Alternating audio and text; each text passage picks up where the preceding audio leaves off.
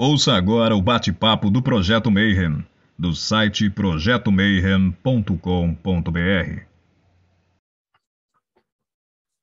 Bom dia para quem é bom dia, boa noite para quem é boa noite, 93 para quem é de 93, e eu sei que vocês já vieram louco para cá, porque hoje assim, a gente está até nervoso, né? Sei que... Porque é o seguinte, eu nem vou apresentar o nosso convidado, porque se você não sabe quem ele é, você nem é do ocultismo. A gente está 300 episódios, você para e não vai assistir esse episódio. Aí você vai lá para o primeiro episódio, começa a maratonar, e aí sim você vai poder assistir esse episódio, né? Hoje a gente vai falar de espiritualidade. Uh, tenho que falar que assim, eu estou até nervoso, porque hoje é uma honra mesmo para a gente. A gente é fanzaço. E uma das coisas legais que a gente tem tido a, essa, essa, esse prazer, esse privilégio de estar aqui no, no Boteco dos Iluminados, da gente conseguir conversar com os nossos ídolos, né? Então eu vou chamar a mesa primeiro e aí daqui a pouquinho fica com a gente que hoje o papo vai ser muito legal. Então, do Projeto Mayhem, Rodrigo Lutarque. Salve, pessoal. Eu sou fã, muito fã, e hoje eu sou aluno. Estou aqui para aprender um pouco. Do enoquiano.com.br, Ulisses Massad. E aí, galera? Rapaz, eu sou tão fã do, do convidado de hoje que eu conheci há 30 anos atrás. Foi quando eu entrei para o cultismo e foi graças à minha prima que está assistindo aqui com a gente a live. Então hoje eu estou bem emocionado aqui. Do Pedra de Afiar, Paulo Jacobina. Fala, galera. Não, não sou fã do, do Wagner há tanto tempo, porque não sou não conhecia quando tinha 10 anos, mas tem algum material dele e hoje eu estou animado para saber como num desdobramento a gente consegue acessar memórias de encarnações passadas e resgatá-las para a atual.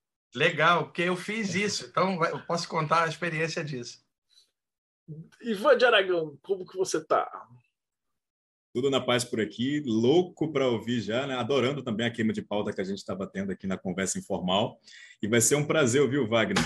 Ai, é, eu já tinha, eu comecei aqui. a gravar porque senão a gente já ia perder material, cara. É, a gente já estava de com um baita material já começado, já já estava aqui, caramba, entrei hoje e já está rolando a coisa, mas é perfeito. E é um prazer ouvi-lo falar, né? Porque ele fala de um modo tão empolgante, a gente vai ali ficando hipnotizado com as palavras dele. Então é sempre um prazer da Eclésia Babylon, Bárbara Knox, seja bem-vinda.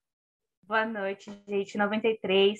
Como disse o Rodrigo, hoje é dia de apenas sentar e apreciar a oportunidade que a gente está tendo.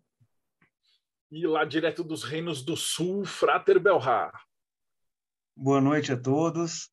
Um grande prazer receber o Wagner aqui, é um ícone do ocultismo, do esoterismo né, no Brasil. E com certeza vou aprender bastante com ele hoje. E diretamente do Japão, bom dia, Robson Belli. Ohayou gozaimasu, para quem está aqui comigo no Japão. Konbawa, para quem está no Brasil. Konnichiwa, se estiver vendo isso à tarde em outro horário. Eu quero saber se quais os contatos do Wagner com anjos. É isso aí, diretamente do mortesubita.net, o último componente aqui da banca, Thiago Tomosauskas. Boa noite, galera. Um prazer estar aqui com todo mundo e uma honra receber o Wagner.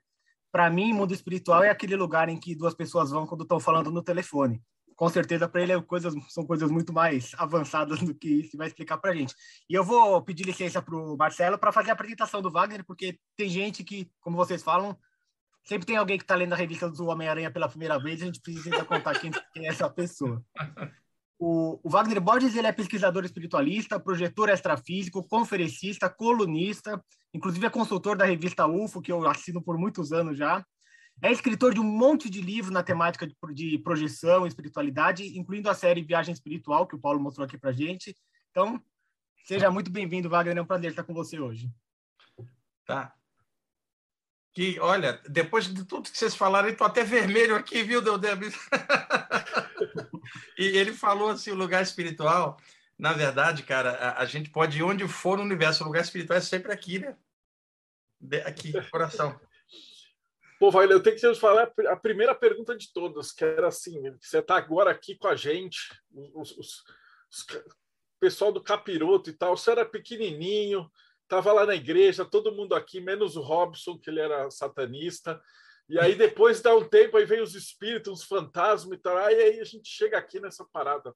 Queria que você contasse para a gente como é que foi essa jornada, cara? Como é que você virou e falou assim, tem alguma coisa diferente nesse mundo e embarcou nessa jornada? Tá, vamos lá. Vou contar um pouquinho dessa história que eu já, já contei muitas vezes, inclusive muita gente que está assistindo.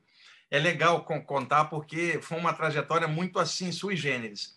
Eu sou do Rio de Janeiro, eu nasci em 1961, eu moro desde o final da década de 80 aqui em São Paulo, e lá no Rio de Janeiro, onde eu cresci, eu, com 15 anos, comecei a ter saídas do corpo espontâneas durante o sono. Eu não sabia como é que aquilo acontecia. Eu deitava para dormir e apagava. Quando eu acordava, eu estava bem alto, é, como se eu fosse um ser é, incorpóreo muito alto, acima da cidade do Rio de Janeiro. Eu via a cidade lá embaixo, às vezes eu via uma montanha, uma floresta, sempre de um ponto de vista assim é, espiritual, e depois eu me sentia caindo dentro do corpo. Isso era década de 70, não tinha muita literatura sobre o tema, e eu não tinha com quem conversar. E aí, quando eu falava com alguém, a pessoa falava assim: por que, que você foi se meter nesses negócios? Né? Naquela época era bem. Eu falei: eu não fui me meter em nada, eu fui atropelado por essas experiências, cara. Acontece, eu não sei como, né? Naquela época, adolescente. E aí, lentamente, essas experiências foram acontecendo, e ao mesmo tempo, eu ia crescendo enquanto ser humano. Eu dei muita sorte, porque eu trabalhava de dia num escritório no centro do Rio de Janeiro, fazia o segundo grau à noite e, ia à praia, ao cinema, jogava bola, é, apaixonado por hard rock, rock progressivo, né? Yes, Queen, Led Zeppelin, Pink, minha praia é década de 70, cara. É, Rolling Stones, é. E eu sou apaixonado até hoje. Eu tenho um acervo de música aqui. Tirou música de meu desencarno. Eu saio fora, não fico aqui de jeito nenhum. E aí, um, um jovem totalmente normal. Aí, uma noite, em abril de 1977, estava é, uma noite bem quente no Rio, eu deitei e dormi. Apaguei. Quando eu acordei, eu estava flutuando bem alto por sobre a Baía de Guanabara, lá embaixo o Pão de Açúcar, a Praia do Flamengo, Enseada de Botafogo, mais atrás do Pão de Açúcar, o bairro da Urca. E eu de cima olhando, como se eu fosse um ser extracorpóreo, sem forma alguma, somente consciência. Subia do, do mar ondas de energia, de prana, né? e aquilo me atravessava e eu me sentia altamente energizado. E até aquele momento, eu nunca tinha estado tão lúcido e energizado, vivo, como eu estava me sentindo naquele momento. Aí eu comecei a me questionar. Eu comecei a pensar: peraí, eu sei que eu estou dormindo, mas como que eu estou lúcido? E, aliás, cadê a cama? E que coisa estranha, ou seja, eu questionava, não era um sonho lúcido, onde você questiona, mas continua dentro do enredo do sonho. Não, eu estava igual aqui, até mais consciente, e eu pensava: o que, que é isso? Só que a sensação de liberdade era tão arrebatadora, aquilo era tão bom, a, a sensação de energia, que eu me deixava levar pela sensação e questionava menos. Aí eu virava no ar, uma criança com um brinquedo novo, cara, no ar, né? a, a gravidade não afeta o corpo sutil. E aí eu parava no ar, olhava para baixo e novamente pensava: mas que coisa incrível, eu sei que eu estou dormindo e ao mesmo tempo eu estou lúcido, eu não sei onde eu estou, mas eu estou aqui, cadê minha cama? Caramba, aí novamente fazia uma, uma cambalhota no ar, porque a sensação era muito boa. De repente, eu senti uma fisgada por trás da, da, da, da área que eu vou localizar assim como cabeça espiritual, e nessa fisgada eu me senti puxado para baixo e mais rápido do que o pensamento, em frações de segundo, eu me senti caindo dentro do meu corpo, com aquela sensação de queda abrupta e aquela repercussão. Você fala, sentei na cama e falei: peraí, eu estava ali por cima do pão de açúcar, ainda agora, assim, assim, assado. Ou seja, eu caí dentro do corpo e abri os olhos, eu não dormi. Então, eu percebia claramente que tinha sido algo bem real, mas eu não sabia explicar. Ao longo dos meses, eu comecei a experimentar esse tipo de coisa duas a três vezes por semana, sempre espontânea. Eu não sabia o que, que era, deitava e dormia.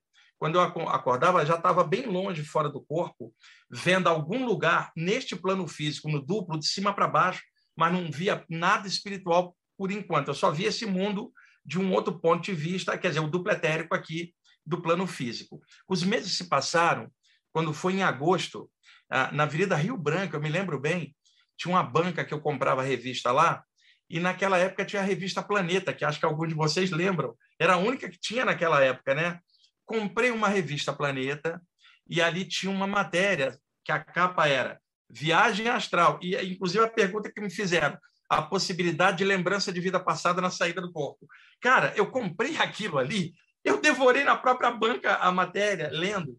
E aí eu descobri, ali pelo que o autor estava falando, que havia um potencial humano em que a pessoa poderia se desprender de dentro para fora da matéria e experimentar algo em outro plano. Aí, ali na matéria, citava os nomes históricos ao longo, ao longo do tempo, né? porque, é, dependendo da época e da cultura da, da, vigente, cada povo chamava por um nome diferente. Então, o, o nome clássico que vigorou durante séculos aqui no Ocidente foi projeção astral, e depois, por corruptela, viagem astral, modernamente, viagem fora do corpo, experiência fora do corpo, projeção da consciência, na área espírita, desprendimento espiritual, emancipação da alma. Você pode pegar nomes assim populares, voltinha no além, viajada no astral, voadinha. É, os nomes que surgiram é, são muitos, então muita gente se confunde. Por exemplo, viagem astral, mesmo que desdobramento, sim, são nomes diferentes para a mesma coisa. Agora, o clássico foi o Paracelso no século XVI, que vários de vocês conhecem, né? alquimista e ocultista, ele foi o cara que popularizou a expressão astral, que vem do latim astrum, estelar. Então, a teoria do Paracelso era a seguinte: o que é oriundo da Terra é terrestre. Agora, aquilo que não é oriundo da Terra teria vindo das estrelas, ou seja, do astral. Daí ele criou a seguinte teoria: havia o plano da mente pura, uma espécie de plano mental que ele falava, e ele imaginava que quando o espírito saía de lá para descer para o corpo humano, ele não conseguia entender como é que aquele ser sutil poderia ocupar uma carga pesada igual ao corpo humano. Então, ele elaborou a seguinte teoria: o espírito sairia de um plano sem forma e, antes de chegar na Terra, ele passaria por um plano astral onde ele se revestiria de luz das estrelas, criando um corpo astral, um envoltório que conectasse a mente dele ao corpo humano. Daí as expressões plano astral, corpo astral, depois projeção astral e, finalmente, viagem astral por corruptela popular. E, na verdade, o Paracelso, ao que parece, nem criou o nome, ele divulgou um nome que já era usado nos bastidores esotéricos ali da Europa. Ninguém falava nisso por causa das fogueiras da Inquisição. Até o século XVII, o risco era enorme de morte se a pessoa fosse apanhada pela Inquisição falando de, de alguma coisa espiritual. E aí o Paracelso foi o cara que deu o pontapé inicial com a palavra astral numa literatura em aberto, né? É, é, não tão esotérica. E a partir dele, pegou o nome projeção astral, que vigorou durante séculos, até chegar no século XX, quando saiu a primeira obra de projeção astral, que é 1908, na Inglaterra. É um livro chamado In the Beginning of Seership, que é o início da pureza, é, é, um, é um inglês vitoriano arcaico, e esse livro nunca saiu aqui. E ali naquele livro, o autor que se chamava Vincent Newton Turvey, conta que ele tinha saídas do corpo em Londres, na área urbana. E naquela época, início do século XX, o que, que tinha no imaginário popular? Por exemplo, quando alguém falava em saída do corpo, aí alguém pensava, deve ser o yogi que mora na caverna do Himalaia, deve ser o cara que mora dentro do templo iniciático tal. Se imaginava alguém fora do mundo, ou um médium, ou alguém que, que, que fosse iluminado. É o que se tinha na época. De repente, ele publica o livro e fala: Eu não moro no Himalaia, eu não sou iniciado e eu experimento saídas do corpo flutuando aqui em Londres. Então, ele quebra um paradigma histórico e tira daquela mentalidade imaginária de que saída do corpo seria uma coisa só para mestre e que aquilo era humano e normal e que ele morava na cidade. Então, isso quebrou um paradigma. É a primeira obra histórica sobre saídas do corpo específica, porque até então o que se tinha de saída do corpo eram em capítulos de livros de ocultismo, de teosofia, de espiritismo, mas não havia um livro específico onde o autor contava suas saídas. Esse é o primeiro, 1908. Então, a partir dali, ao longo do século XX, foram saindo outras obras de pessoas que moravam na cidade sem estarem atrelados a qualquer contexto, ou esotérico, ou espírito, ou teosófico. Gente é, é, é, é do povo normal publicando, olha, eu deito e saio do corpo. Então, começou-se a ver que esse fenômeno era mais normal, popular, do que se imaginava é, antigamente. Aí mais e mais livros foram saindo, e no século XX a gente teve duas guerras grandes, e naquela ocasião não se publicava nada, porque a Europa estava envolvida em guerra. Na década de 1960 para frente, foram surgindo vários autores excelentes. É, Robert Crook, Ovaldo Vieira, Robert Monroe, tem um monte deles. E aí a nomenclatura foi mudando para experiências fora do corpo, viagens fora do corpo, projeção da consciência, eram nomes mais adaptados à, à, à área urbana do que o velho projeção astral associado mais à parte iniciática, à parte mais esotérica. Então, eu estou contando isso hoje como historiador dessa área, mas na época eu não sabia nada dessas coisas que eu estou falando para vocês. Eu era um jovem experimentando essas saídas. Quando eu li aquela matéria na Planeta, aquilo me deu uma luz. Eu falei, eu não estou maluco, tem outro. Inclusive, escreveu uma matéria. E havia, no final da matéria, um boxezinho no final da página, indicando duas livrarias no centro do Rio de Janeiro que venderiam literatura específica sobre esses temas. É, isso era na rua Gonçalves Dias, número 75, na sobreloja. Eram duas lojas de, de livros que tinha na sobreloja, que era a Francisco Laici, que eu acho que algum de vocês chegaram a pegar, e, e a livraria Psique. Depois a Francisco Laici mudaria para o Mercado das Flores, ali na Praça Olavo Bilac, 28 sobre loja. É que eu tenho uma memória muito boa, eu lembro direitinho desses detalhes. Então, eu fui lá, entrei no corredor, tinha a livraria Psique numa ponta e a Francisco Laici na outra. Eu fui na livraria Psique. Tinha um rapaz de 35 anos, chamado Pedro Moreno, que era o gerente da loja. Vocês vejam, eu tinha 15 anos. E você sabe como é que adolescente é, marrento, metido, né? E eu ali todo empolgado com a tal da viagem astral, que eu tinha descoberto o nome do que eu estava experimentando. Eu entrei na livraria e, e, já sabe aquela panca de adolescente, tipo assim, tem algo de viagem astral aí, sabe como se fosse um entendido no assunto. O cara me olhou de cima a baixo e falou assim: "Quantos anos você tem?" Eu falei: "15." Por que que você quer mexer com essa coisa altamente perigosa? Eu falei: "O quê? Como perigosa?" Você não sabia que se você sair do corpo, pode entrar uma entidade no teu corpo você não voltar?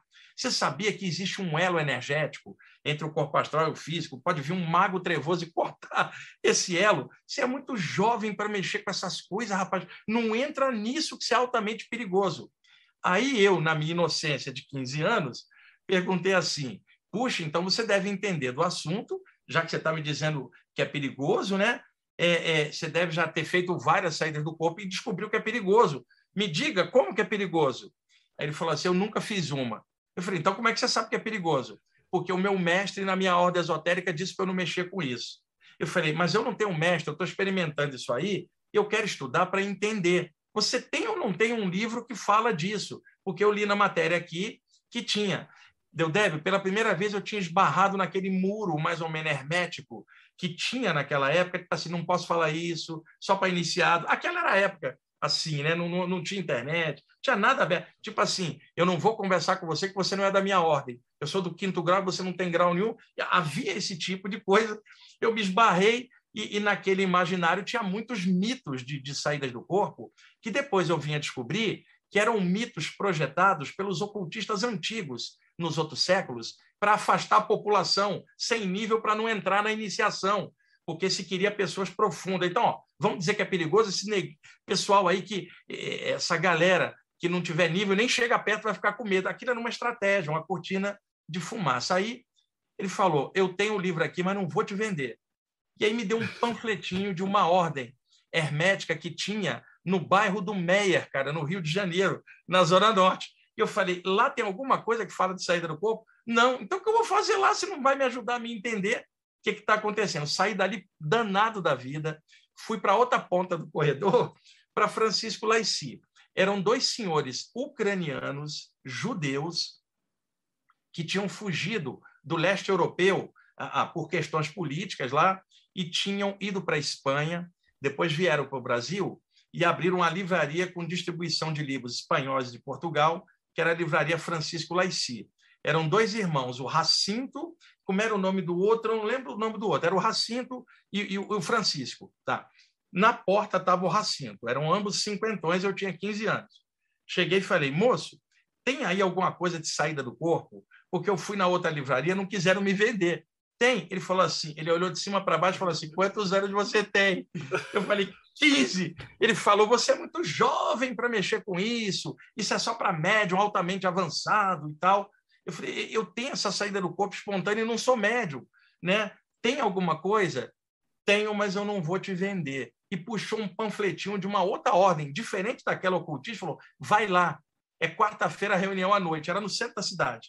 Eu falei: lá tem saída do corpo? Não, então vai me ajudar em quê? Nessa altura, o Francisco, eles eram judeus, os dois, escuta o irmão falar comigo e vem e fala, foi até engraçado, ele falou assim, Racinto, não estou entendendo. Cliente quer comprar, você não vende? e aí o Francisco me puxou para dentro da livraria, falou assim: tem sim, rapaz, tem vários livros de viagem astral em vários idiomas. E me mostrou uma gôndola cheia de livros de saídas do corpo. Era um problema, Deldeb. Eu não tinha dinheiro, era office boy do escritório, livros em inglês, em espanhol. Havia um livro só em português, que era o livro Projeção do Corpo Astral, da editora Pensamento, do Silva Muda e Hiroa Carrington.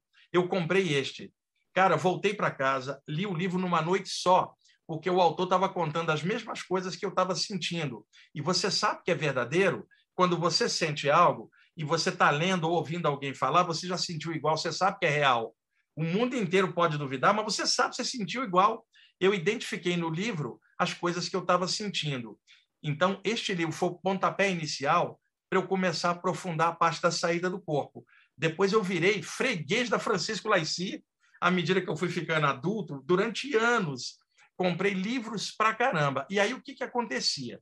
Eu vasculhava os sebos do Rio de Janeiro, eu não tinha muito dinheiro, e aí o que, que eu descobri?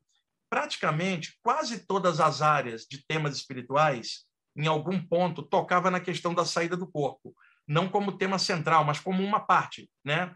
Então, eu comprava, por exemplo, um, o livro dos Espíritos de Allan Kardec. Ia lá no capítulo 8, Emancipação da Alma, a partir da pergunta 400. Era saídas do corpo dentro do viés espírita, o que era natural. Aí eu tirava aquele capítulo, não estava atrás de doutrina nenhuma, tirava aquele capítulo.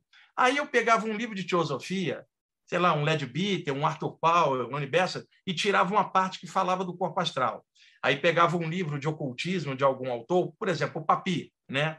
ou, ou Stanislas de Guaita, e puxava ali o que falava de saída do corpo. Eu fui juntando, e aí o que, que aconteceu? Claramente eu via que cada autor, quando abordava a saída do corpo, colocava o seu jeito, a sua pegada e, e, e a linha que a pessoa gostava mais, era natural. Eu não estava querendo doutrina ou linha nenhuma, eu queria me entender.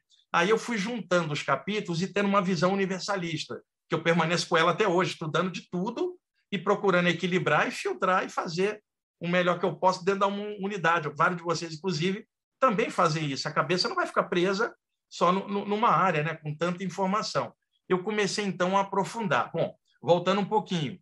É, ali nos 15 anos, aí, quando eu estava me entendendo, achando esses primeiros livros, eu comecei a arriscar, Deodébio. Eu comecei a observar. Isso que esses autores estão falando vai ao encontro do que eu estou sentindo ou isso está diferente? Então, comecei a fazer um laboratório em mim mesmo. Fazia o que os livros estavam dizendo e observava o que, que dava certo o que, que não dava. Eu estava comprovando. E aí, olha os mitos que eu descobri e que, às vezes, um ou outro, às vezes, preso a algo antigo, ainda pode imaginar hoje. Por exemplo, você quer sair do corpo, durma de roupa branca. Por exemplo, alguns livros falavam isso. Cara, eu dormia de cueca e camiseta. Eu tinha 15 anos no Rio, fazia um calor danado. Não, não ia ao encontro que eu estava vivendo. Tá? Dois, você quer ter uma saída do corpo pura, elevada? Fique três dias sem fazer sexo. Eu tinha uma namoradinha, e aí, quando eu ficava três dias sem fazer sexo, o máximo que eu conseguia era ficar nervoso, como adolescente. E aí, o que, que eu descobri? A atividade sexual não me atrapalhava a saída do corpo, porque ela me relaxava e logo depois eu estava com a aura mais solta, a energia renovada, e aí me desprendia, não atrapalhava. É, era um dos mitos. Aí dizia: precisa fazer uma prece antes de deitar para você é, alcançar o plano espiritual elevado. E é claro, a prece era sempre da linha daquela pessoa. E eu, como não tinha religião, não fazia prece nenhuma. E a saída do corpo continuava a, acontecendo. Aí é, a, a, tinha um senhor chamado José Maria. Ele era espírita. E ele, muitas vezes, eu conversava com ele no escritório onde eu trabalhava, e ele falava assim: Cuidado, Wagner. Ele era um senhor, um ancião, mas uma gente boa. Cuidado, rapaz, tem espíritos obsessores que podem vir, você precisa ler o Evangelho. E eu não queria ler Evangelho, Deodébio, sabe por quê? A minha mãe era evangélica, cara. E aí o que, que aconteceu? aos 15 anos, quando eu comecei a ter as saídas, que eu contei para minha mãe e para o meu pai, e eu tinha dois irmãos também, virou uma celeuma em casa. Primeiro, meu pai era materialista, não acreditava em nada. Então falou assim, cara, eu não quero nem conversar com isso que você está pirando, sai para lá. Minha mãe era evangélica e a minha avó era católica. Ambas se detestavam em nome de Cristo, elas brigavam com a Bíblia na mão, porque uma era evangélica, a outra é, era, era católica. Elas não concordavam com nada. No meu caso, elas abriram uma exceção. Era a única coisa que elas concordavam era a seguinte: o garoto está com o diabo. Então, comecei a ser rotulado de endemoniado por uma mãe fanática e uma avó fanática. Meus dois irmãos eram crentes de igreja diferente, não falavam entre si nem comigo. Olha só onde eu fui cair. E eu tendo essas saídas do corpo, aí eu comprava os livros, levava para casa. Um dia eu cheguei em casa, minha mãe tinha espalhado meus livros em cima da cama, estava com uma tesoura para picotar os meus livros em nome de Jesus, cara. Aí eu já era um adolescente forte, ela já não conseguia me segurar. Você sabe como é adolescente, radical, né? Peguei a Bíblia da minha mãe e peguei um facão. E aí falei: se você encostar nos meus livros, eu vou picotar sua Bíblia com essa faca e vou tacar fogo. Eu ia fazer adolescente radical, né? Aí ela ficou com medo, largou a tesoura e falou assim: nunca mais eu toco nesses livros do capeta. Eu falei: tá bom, nunca mais eu toco na sua Bíblia. Estamos entendidos? E aí minha mãe falou o seguinte: de hoje em diante eu não falo mais nada, eu te entrego para o capiroto. Você quer ficar com ele? Fica. Né? Olha bem a, a barra que eu enfrentei em casa né? E eu não deixei ela tocar nos meus livros, porque aquela saída do corpo me mostrou tanta coisa que o que ela falava era tão ridículo para mim diante do que eu estava vendo e eu tinha certeza, né? E aí depois, vocês estão lembrados? É, quem gosta de rock tinha um, um, um, disco do Led Zeppelin que é o Physical Graffiti, que tem um clássico que é a famosa Cash Me, né? Que eu sou apaixonado. Lembra que tinha naquela época um mito da, da época do vinil que se você botasse o vinil na agulha e fizesse eles virar ao contrário, falava o nome da besta. Não sei se algum de vocês lembra desse mito. Tinha. O dia que eu entrei em casa com o LP do Physical Graffiti do, do Led Zeppelin, minha mãe falou assim: agora ele está trazendo o diabo em forma de ondas sonoras para casa. Você tem uma ideia, cara. E, e, e também, os meus amigos de, de, de, de colégio, de segundo grau, eu caí na besteira de falar para eles que eu tinha saídas do corpo. Ficava aquela galera em volta e, e, como eu tinha amigos assim, três, quatro anos mais velhos, por quê? Naquela época eles repetiam de ano. Então eu, com 15, lidava com gente com 18, 19, que estava repetindo lá, sei lá, oitava série, por exemplo, né? ou segundo grau. E aí ficava aquele grupo de jovens em volta, e aí alguém falava assim: Wagner, essa viagem que você está fazendo, você está fumando um baseado, não está? Qual é o baseado? Eu falei: não, não tem baseado nenhum, não. Você está bebendo? Não. Cara, você está pirando, isso é loucura. E aí a minha resposta era o seguinte: falava assim, eu sou o titular do time, meia esquerda do time, eu namoro a garota que vocês não conseguiram, eu trabalho, eu tiro notas boas e ainda dou cola para vocês. Me diga aqui, quem é o um maluco estranho se eu que ajudo vocês? E eu sou o único que tem emprego, que estuda, e quer dizer, eu era tão normal, Deldep, que não tinha como dizer que eu era louco, eu era normal demais. A única coisa que eu falava era que durante o sono eu tinha aquelas saídas, né? Aí o tempo foi passando, quando eu entrei para 16 anos, é, essa experiência ela mudou um pouquinho. Por quê? Eu comecei a experimentar sensações durante o sono, porque antes eu deitava, dormia e acordava em outro lugar. Eu, eu tinha uma saída do corpo inconsciente e despertava no meio. Agora, eu deitava para dormir e apagava. Quando eu acordava no meio da madrugada, eu experimentava a paralisia do sono, eu não conseguia me mexer. Tentava abrir os olhos, não conseguia tentava gritar para chamar alguém, não saía som nenhum, os olhos não abriam, um, um, campo de força invisível, era o que eu sentia, me prendia, lutava para me mexer. Quando eu recuperava o movimento, eu estava com uma taquicardia, assim, ó, morrendo de medo daquela coisa. E aí, eu, ah, talvez alguns de vocês tenham experimentado já isso. E, e depois, é, é, isso começou a acontecer uma, duas vezes por semana, sem eu ter controle nenhum. E eu não tinha ainda correlacionado essa paralisia com a saída do corpo, porque eu morria de medo daquela paralisia. Então, hoje eu sei que durante o sono, o metabolismo cardiorrespiratório relaxa, as ondas cerebrais relaxam, o campo energético se abre, o corpo astral é ejetado de dentro para fora. Então, a paralisia é um estado alterado durante o sono, em que você está no momento da saída. Aí, o que, que eu descobri? se eu não tentasse me mexer, ficasse quietinho, a minha aura dilatava e eu flutuava por sobre o corpo. E isso, na época, eu não sabia, eu fui descobrindo sem querer. Então, uma noite, aos 16 anos, eu acordo paralisado, e aí eu não tentei me mexer, eu fiquei quieto e observei. Porque quando a pessoa acorda paralisada, bate o medo, aí a adrenalina dispara, o coração acelera, ela volta para a vigília. No caso, a pessoa não faz assim, ó, e estou paralisado. Deixe-me observar calmamente o que é isso. A pessoa não faz isso. Eu fiz. Quando eu fiz, Deldébio, eu falei, deixa eu ficar quieto. Fiquei quieto, eu sentia uma dilatação, que era a aura dilatando, parece que você está crescendo. E aí é igual um colchão de ar que você vai subindo nele. Lentamente eu fui ganhando altura, me virei olhei para baixo. Pela primeira vez eu vi o meu corpo sem eu estar tá dentro. Como eu já estava estudando aquilo há um ano, eu já estava entendendo claramente que era uma saída do corpo, mas eu nunca tinha estado tão próximo e olhando. Rapidamente eu pulei para dentro do corpo com medo. Na noite seguinte, eu acordei paralisado novamente, fiz a mesma coisa e novamente eu saí do corpo. Aí eu fiz o seguinte: parei no ar, eu me lembro, olhei o corpo, eu falei assim: qual dos dois sou eu? Aí, por uma questão óbvia, sou eu o que está pensando, que é esse aqui. Aquilo ali me parece algo deitado, parece comigo, mas eu sou esse aqui. Vou tentar mexer a mão. Quem mexer a mão é o real. E aí, fora do corpo, eu mexi a mão, a mão do corpo não mexia. Então, eu falei: eu sou o eu real, o espírito. Eu entro e saio do corpo. Quando eu estou dentro, eu falo eu. Quando eu estou fora, eu sou esse. E o corpo me parece um envoltório ali, igual os livros estão me dizendo. E a partir dali, eu descobri que se eu acordasse paralisado, bastava ficar quietinho que a aura estufava e eu saía do corpo. Essa é uma das formas que eu venho fazendo há, há anos. Depois, experimentava uma sensação de vibrações indo e voltando dentro do corpo, como se alguém ativasse uma eletricidade dentro. Tipo assim, o corpo era 110 e o corpo astral era 220, é, que é seria o chamado estado vibracional, que muita gente fala, uma ondas de energia indo e voltando eu ia sair do corpo. Deixa eu dar um exemplo. Você tem um carro a álcool.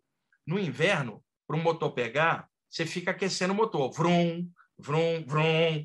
É como se o corpo astral, para escapar da inércia do corpo humano, que é a energia mais condensada, ele acelerasse a vibração na hora que o metabolismo está descendo. Então, ele quebra a sincronia entre os dois corpos e, naturalmente, vai para fora. Depois comecei a experimentar ruídos no meio do crânio, não era no canal auditivo, era bem em cima ah, da glândula pineal, que na época eu também não conhecia. Depois, com o passar do tempo, eu comecei observando na parte dos chakras a ligação com as glândulas, e aí comecei a perceber que os estalidos que eu tinha dentro da cabeça e, e, e zumbidos era por causa da pineal, bem no meio a, a, do, do, do crânio, embaixo dos hemisférios cerebrais. Então, a partir dali, eu fui indo. Com o tempo, ah, quando eu estava com 17 anos, eu comecei a ver espíritos fora do corpo, porque até então eu só estava vendo o campo energético daqui, as coisas daqui.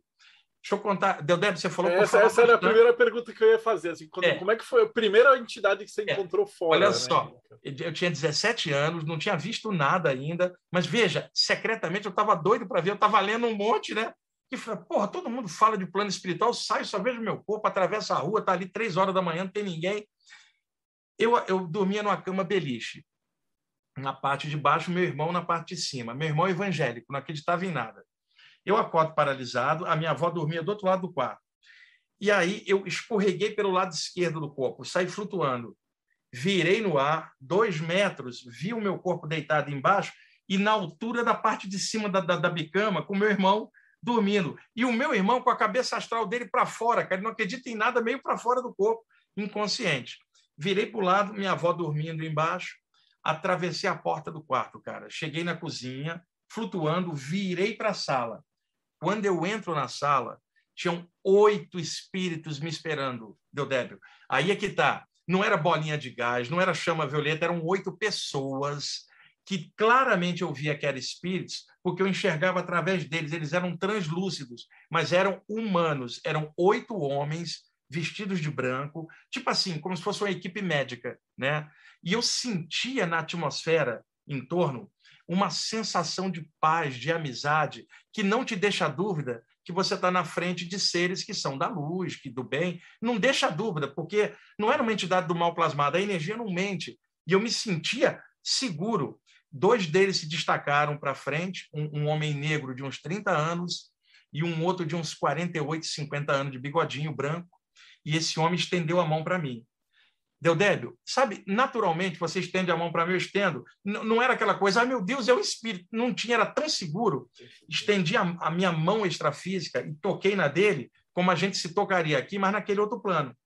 E aí apertei a mão dele. E aí mentalmente ele falou assim, dentro da minha mente: Nós estamos acompanhando suas saídas do corpo desde a primeira vez, só que você nunca tinha visto. Está na hora de nos conhecermos. Olha só.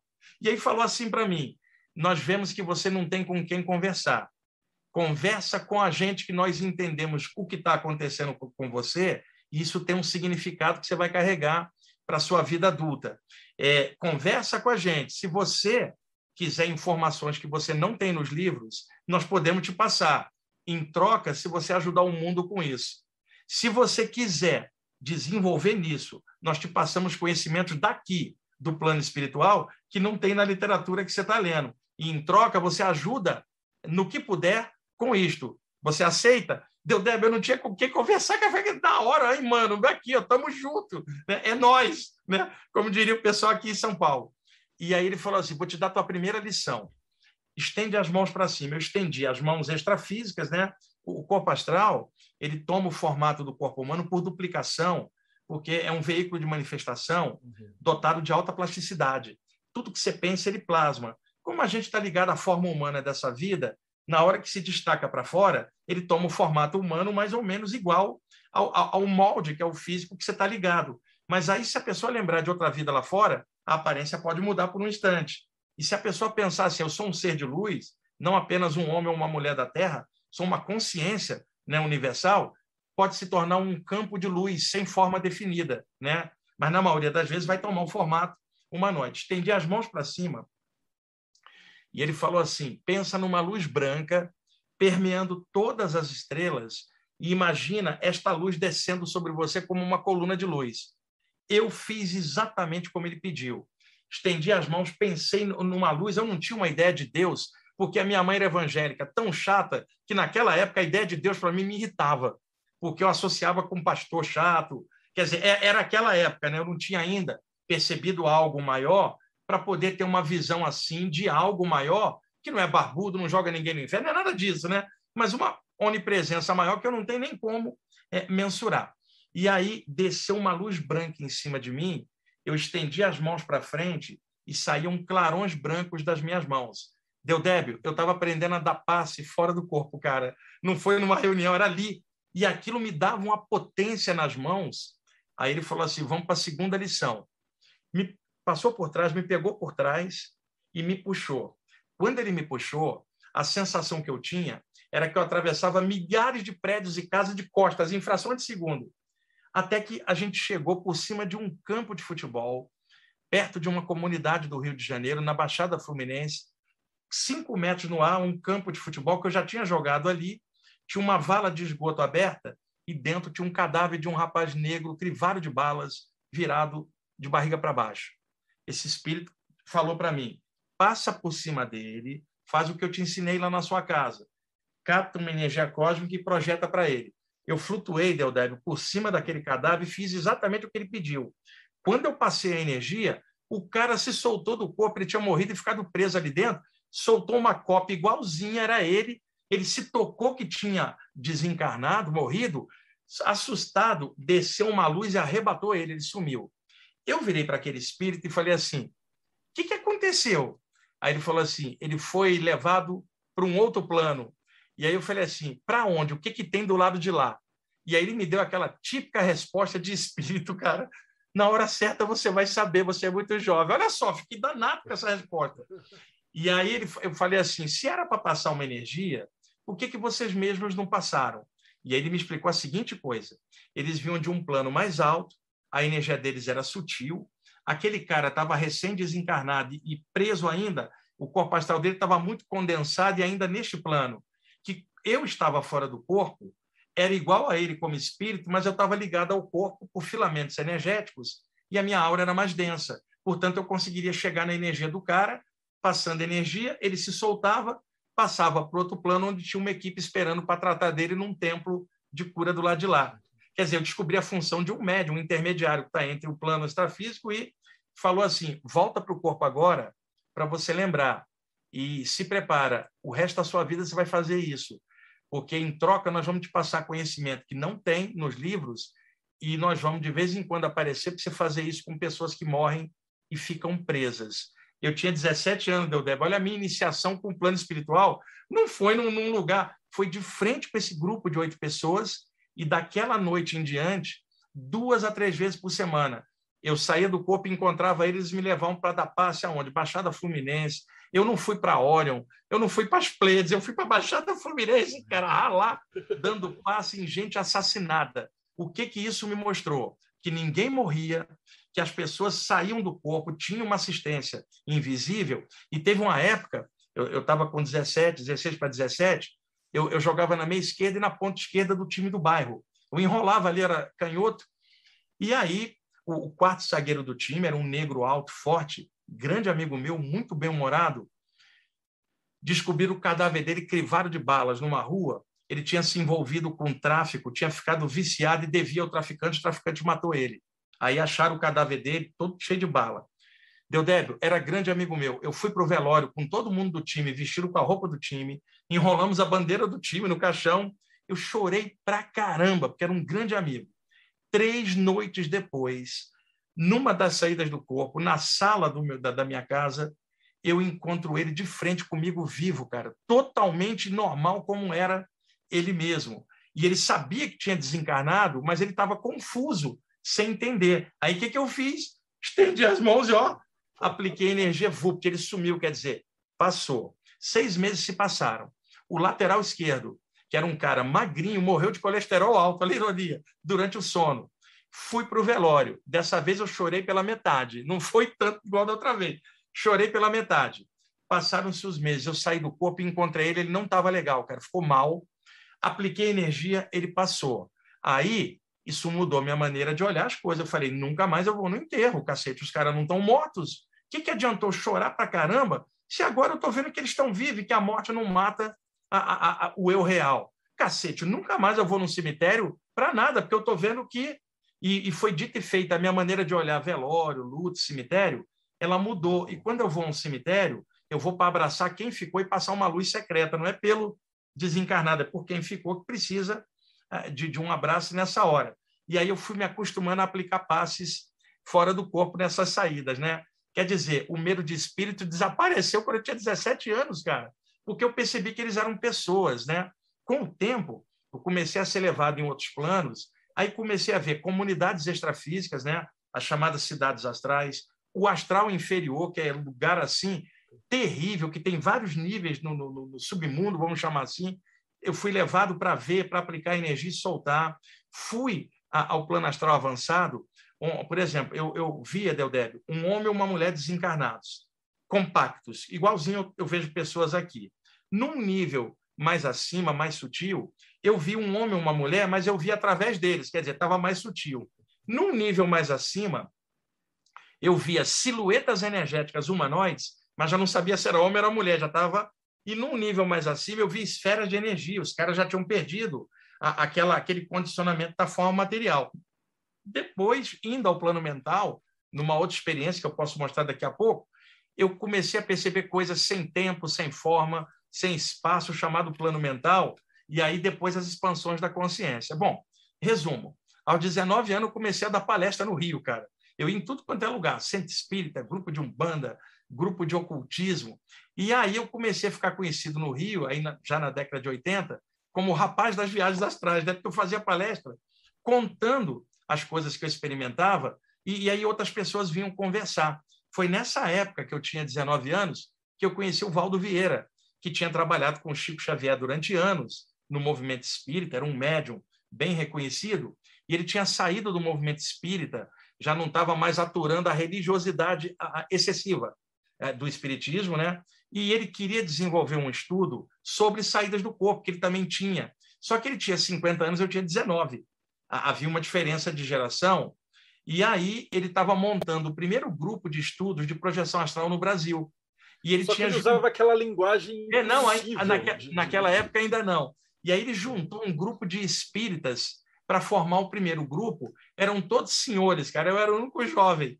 E aí, a, a paralela a isso, eu continuava jogando bola, escutando rock. Com o passar do tempo, a, o Valdo começou a dar palestras em aberto também, ele era um pesquisador incrível, foi o melhor nessa área que eu conheci, e ele foi publicando os livros, o Projeção da Consciência, o Projeciologia. Isso era década de 80, a linguagem do Valdo era normal. Quando chegou é, é, por volta de 1988, a linguagem do Valdo começou a ficar empolada aquela nomenclatura que ele foi criando de conscienciologia, que só complica. Não é que o, que o estudo dele estava errado, eu estou falando a maneira de passar. Assim, a didática para passar, ela ficou muito enroscada. Em, é em terrível, né? Você pega aqueles 700 experimentos, às vezes. Não tem. Aquilo não ali. Dá para entender aqui. Ali é 700 maneiras de pensar igual o Valdo Vieira. Vamos falar claro, né? E aí, eu, como tinha minhas próprias experiências, quando o Valdo começou a ter essa abordagem, eu, como espiritualista, ligado a tantas coisas, eu comecei a não gostar. Então, o trabalho da gente começou a. Foi nessa época que a gente se afastou. Até 88, o Valdo tinha um trabalho espetacular. Dali em diante, quando ele revestiu com aquela nomenclatura, foi ficando uma coisa mais radical que já não batia, porque, como eu tinha a mente bem universalista, eu queria estudar de tudo. E o Valdo Vieira queria tirar toda a parte espiritual da abordagem da saída do corpo. Então já não batia mais. Uhum. Nós éramos amigos, mas ficou igual Freud e Jung, cara, não batia mais. Aí eu, eu me afastei e fui fazer o trabalho, que é o que eu estou fazendo esses anos todos, que é assim, somar a saída do corpo com todas as outras áreas e achar um meio comum, que é o crescimento da consciência, né?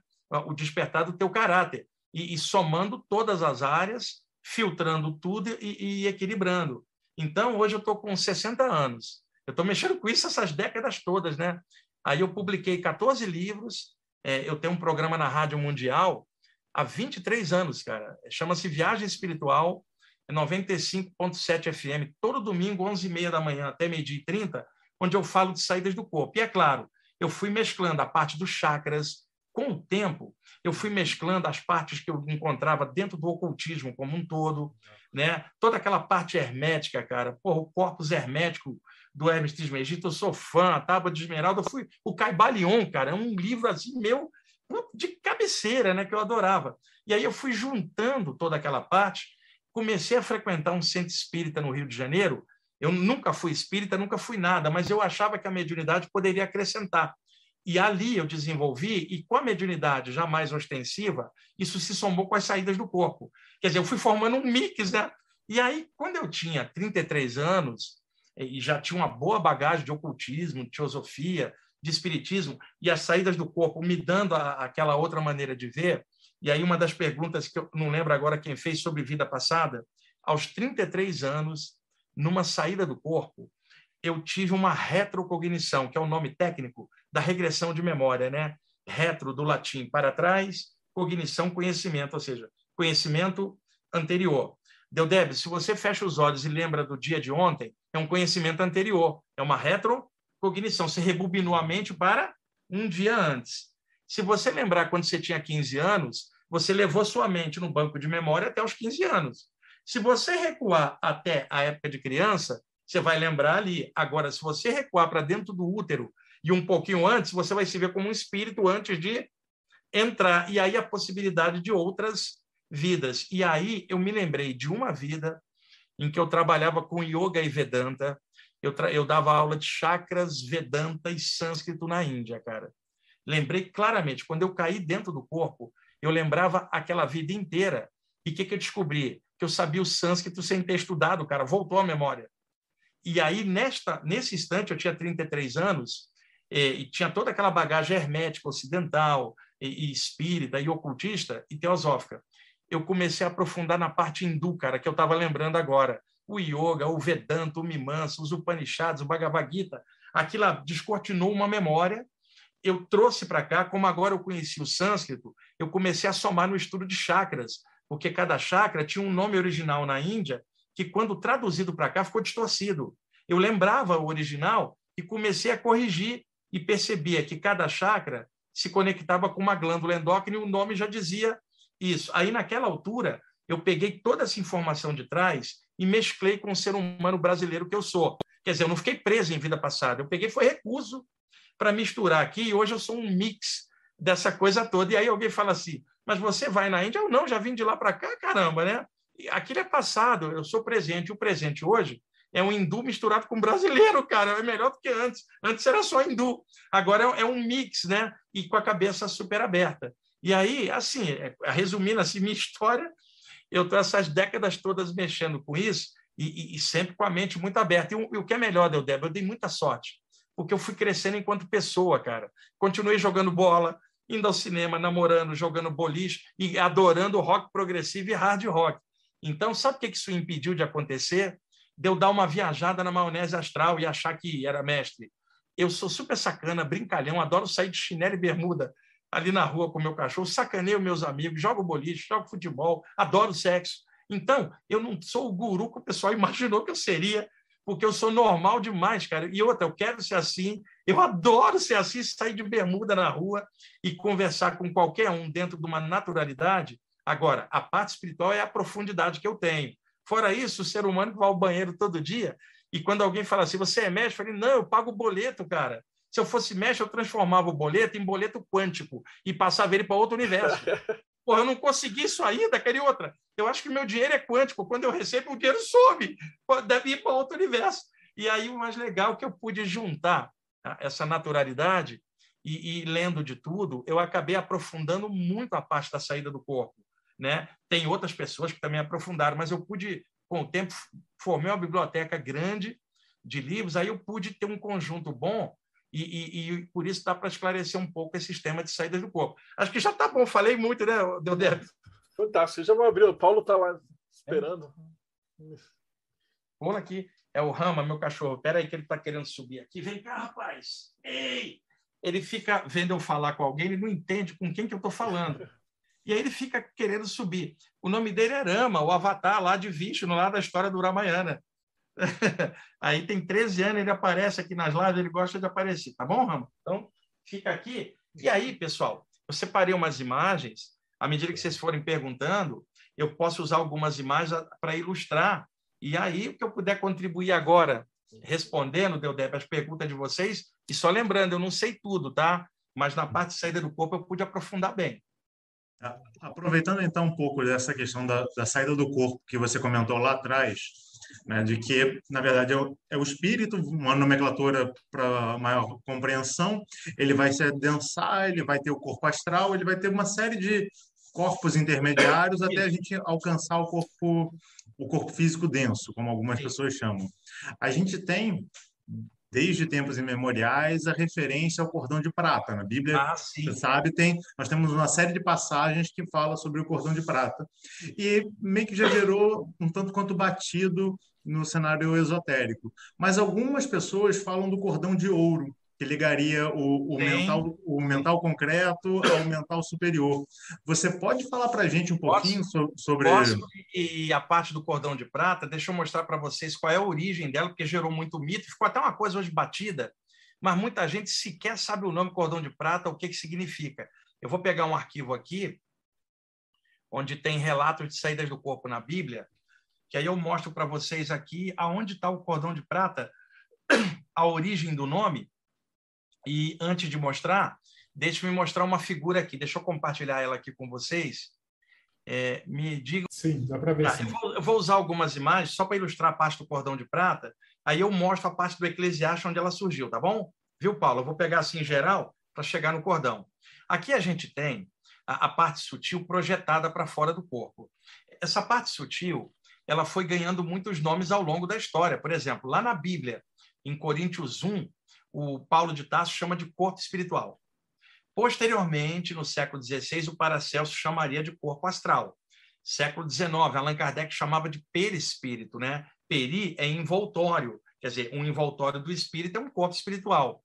Posteriormente, outros passaram a chamar de corpo de luz, psicossoma, que é um nome grego, corpo psíquico. Inclusive, na Amorque, na, na Rosa Cruz, no sétimo grau, se estuda ali projeções do corpo psíquico. Então, muitos nomes para um mesmo campo energético, eu vou chamar aqui de corpo astral, corpo espiritual, para facilitar.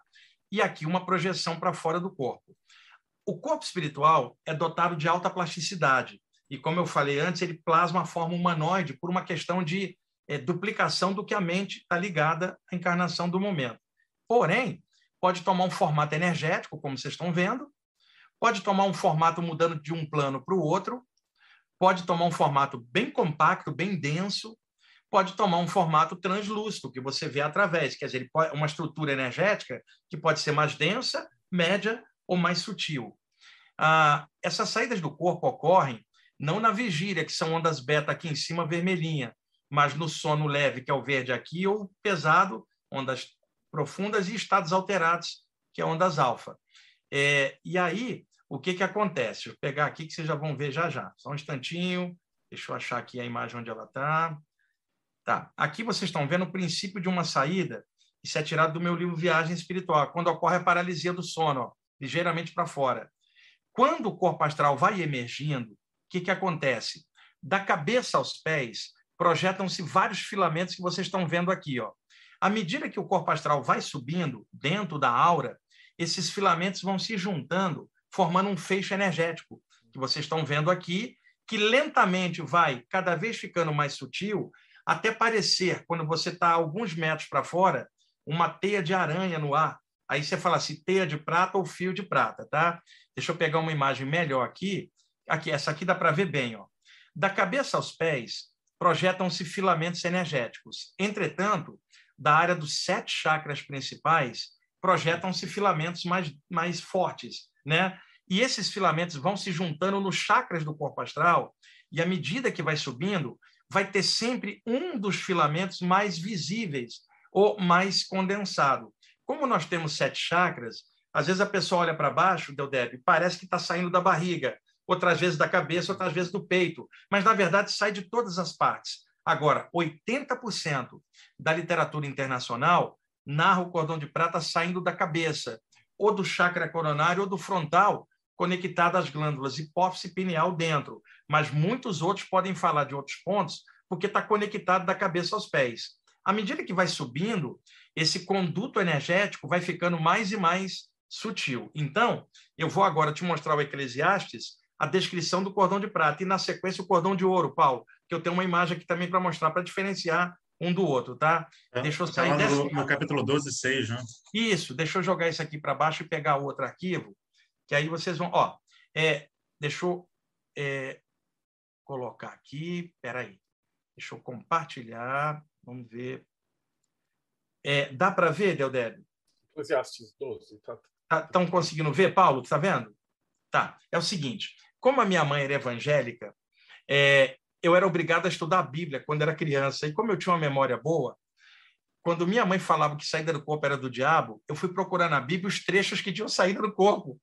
E aí ela levava um pastor em casa para tentar me exorcizar. Aí eu pegava os capítulos da Bíblia que tinha saída do corpo, jogava na cara do pastor, ele ia embora e dizia, Deudé, para minha mãe que eu era perigoso, cara, que eu usava a Bíblia a favor do diabo. Porque eu descobri saídas do corpo na Bíblia, né? E só para você ter uma ideia, antes do cordão de prata, deixa eu mostrar uma aqui, só para vocês terem uma ideia. Ó, tá aqui em ó, Coríntios 1, capítulo 15, versículo 44. Semeia-se corpo natural, ressuscitará corpo espiritual. Se há corpo natural, há também corpo espiritual. Veja, a expressão corpo espiritual, ela não vem do espiritismo, nem do ocultismo, nem da teosofia, ela vem da Bíblia paulina, claramente aqui descrita. Depois, em Coríntios 2, capítulo 12, versículo 2 em diante, olha o Paulo de Tasso. Conheço um homem em Cristo que há 14 anos, se no corpo não sei, se fora do corpo não sei, Deus o sabe, foi arrebatado ao terceiro céu. E sei que o tal homem, se no corpo, se fora do corpo não sei, Deus o sabe, foi arrebatado ao paraíso. Ou seja, quando ele falava terceiro céu, primeiro céu era plano físico, segundo céu, plano astral, terceiro céu, plano mental. Paulo de Tarso está narrando uma saída do corpo. Né? Tem aqui o Atos dos Apóstolos, Lucas, ó. E aconteceu que, tornando eu para Jerusalém, quando orava no templo, fui arrebatado para fora de mim, a saída do corpo bem clara. E aqui o Ezequiel, capítulo é, Ezequiel 8, capítulo 1, ele narra uma saída do corpo, Deodé, que vem uma mão invisível e puxa ele para fora. E o Ezequiel era chato, eu acho que ele era contador, cara, ele era muito metódico, olha só. Sucedeu, pois, no sexto ano, no sexto mês, no quinto dia do mês, não parece contador do imposto de renda? Eu estando eu o diário mágico dele. Né? Estando eu assentado na minha casa e os anciãos de Judá assentados diante de mim, quer dizer, era uma reunião espiritual, que ali a mão do Senhor Deus caiu sobre mim, desceu uma luz sobre ele. E olhei, e eis uma semelhança como o aspecto de fogo, desde o aspecto dos seus lombos, e daí para baixo era fogo, e dos seus lombos, e daí para cima, como o aspecto de um resplendor com a cor de âmbar. Quando ele fala lombos, era uma coluna de luz com dois limites. De dentro da coluna sai uma mão e vai puxar ele, olha só. E estendeu a forma de uma mão, e tomou-me pelos cabelos da minha cabeça, que no caso era a cabeça astral. E o Espírito, que era o dono dessa mão, me levantou entre a terra e o céu e levou-me a Jerusalém em visões de Deus, fora do corpo, o corpo ficou. Então eu pegava esses trechos, Deodébio, e jogava na cara da minha mãe e do, do, pastor, eles ficavam quietos, eles não podiam contar a Bíblia, né? Então, são trechos de saída do corpo. Aqui, o Eclesiastes, é, onde está o cordão de prata, normalmente o pessoal cita, o Paulo já citou, Eclesiastes 12, versículos 6 e 7. Vários livros citam, mas eu vou pegar do versículo 1 para botar no contexto, que aí fica mais claro para entender. Veja. Lembra-te também do teu Criador nos dias da tua mocidade, antes que venham os maus dias e cheguem os anos dos quais venhas a dizer: não tenho neles contentamento. Tipo assim, serve a, a, luz ao alto enquanto você estiver jovem e forte, porque quando você envelhecer, você não vai ter força. Aí, do versículo 2 em diante, ele envelhece o cara. Antes que se escureça o sol e a luz, e a lua e as estrelas, e tornem a vir as nuvens depois da chuva, no dia em que tremer os guardas da casa, e se encurvarem os homens fortes, né, porque estão envelhecendo, e cessarem os moedores, que são os dentes, por já serem poucos, e se escurecerem os que olham pela janela, vai ficando surdo, quer dizer, vai envelhecendo e perdendo os sentidos. E as portas da rua se fecharem por causa do baixo ruído da moedura, e se levantar a voz das aves, e todas as filhas da música se abateram, agora está perdendo a audição. Deu Débio, cada versículo ele vai tirando algo do cara, porque ele está envelhecendo. Cinco, como também quando temerem o que é alto, e houver espantos no caminho, e florescer a amendoeira, e o gafanhoto for um peso, e pereceu o apetite, quer dizer, o cara está na beira da morte, porque o homem se vai à sua casa eterna, os pranteadores andarão rodeando pela praça, chorando pela iminente morte. Quando chega no versículo 6, Deldeb, ele mata o cara, ele vinha envelhecendo ele, ó, antes que se rompa o cordão de prata e se quebre o copo de ouro e se despedace o cântaro junto à fonte e se quebre a roda junto ao poço. E o pó volte à terra como era e o espírito volte a Deus que o deu.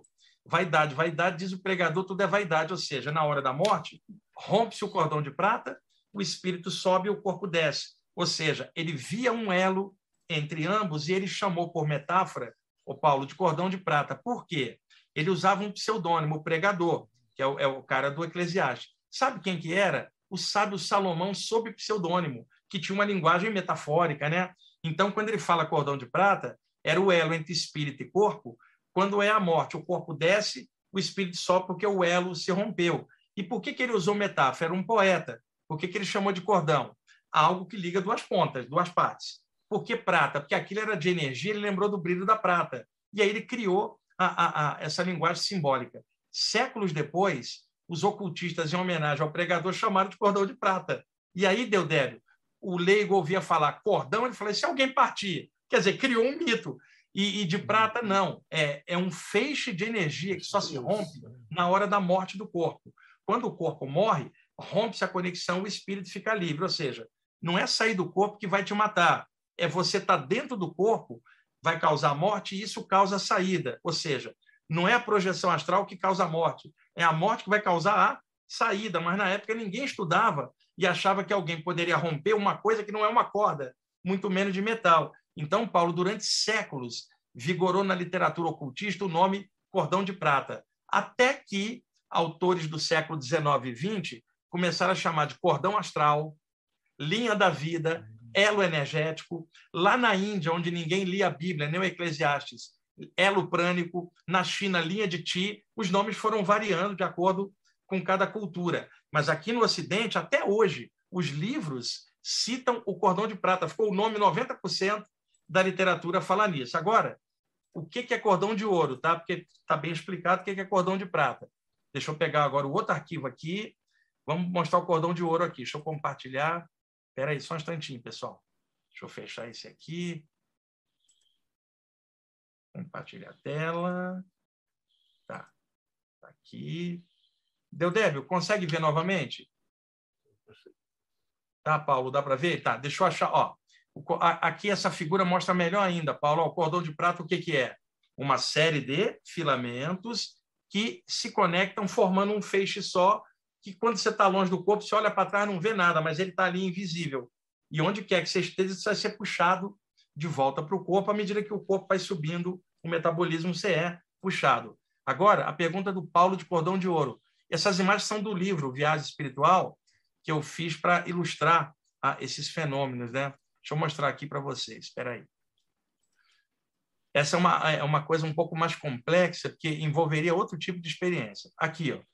Paulo, corpo humano deitado aqui embaixo, os chakras no dupletérico do corpo ali, ligados às suas glândulas endócrinas. Na saída do corpo, você está vendo o feixe energético, chamado de cordão de prata. Aqui em cima estão os parachakras, que são chakras do corpo astral, que tem outras cores. Deu Deb, eu pude criar um trabalho legal sobre chakras no plano astral, que são diferentes dos chakras aqui. Aí tem que ser numa outra vez. Aqui, Paulo, fora do corpo, pode haver uma segunda projeção, onde a pessoa projeta o corpo mental para fora do corpo astral. E aí surge uma ligação mais sutil, porque está entre dois corpos mais sutis, que o ocultismo chamou de cordão de ouro, porque ouro é primeiro lugar e prata é o segundo. São metáforas, né? Então, na verdade, eu vou usar uma referência antiga. Lembra, Paulo, aqueles controles remotos com fio, os primeiros, que tinha fio ligado à televisão? E hoje o controle remoto é normal. Vamos dizer que o cordão de prata é controle remoto com fio. E vamos dizer que o cordão de, ouro é o cordão é o controle remoto agora que você não vê ligação, mas está ligado. Quer dizer, uma é mais sutil que a outra, né? Entre é, campos energéticos. Um desencarnado, ele não tem o corpo humano nem o cordão de prata. Ele está com o corpo astral morando num subplano extrafísico. O que, que ele faz? Projeta o corpo mental para o outro plano, igual a gente sai daqui para o plano astral. Então, tem estudos de saídas do corpo fora do corpo para desencarnados irem para o plano é, mais acima. Então, esse tipo de estudo de saída do corpo, ele não é só aqui, ele também é lá, uhum. só que voltado para um outro nível mais sutil. Tirou a dúvida agora, Paulo? Vai, deixa eu te interromper um segundo. Eu vi uma vez, e, assim, uma vez não, várias vezes dentro de terreiro, que às vezes você tinha o Exu incorporado, e aí ele ia chamar uma outra entidade para falar alguma coisa, e aí ele incorporava essa outra entidade. Então era Isso. o médium que estava incorporando o Exu, que estava incorporando depois essa, essa, outra entidade. E é exatamente o que você falou, é, com outras e, palavras. Né? Isso é, é a beleza, é, né? De, é, isso acontece principalmente na Umbanda, Deudébio. Tá? A Umbanda utiliza muito a questão da incorporação extrafísica. Né? Por exemplo, você sai do corpo e aí um, um, um ser superior em outro plano acopla com você naquele plano e você passa uma mensagem para quem está ali naquele plano. É, é, é a comunicação mediúnica lá fora, né? intermediário. Também pode acontecer de um, um Exu, por exemplo, levar você num ambiente pesado onde tem um suicida, cara, muito agarrado ali, e, acoplar o corpo astral do suicida contigo para desagregar a energia remanescente, limpar o cara e passar.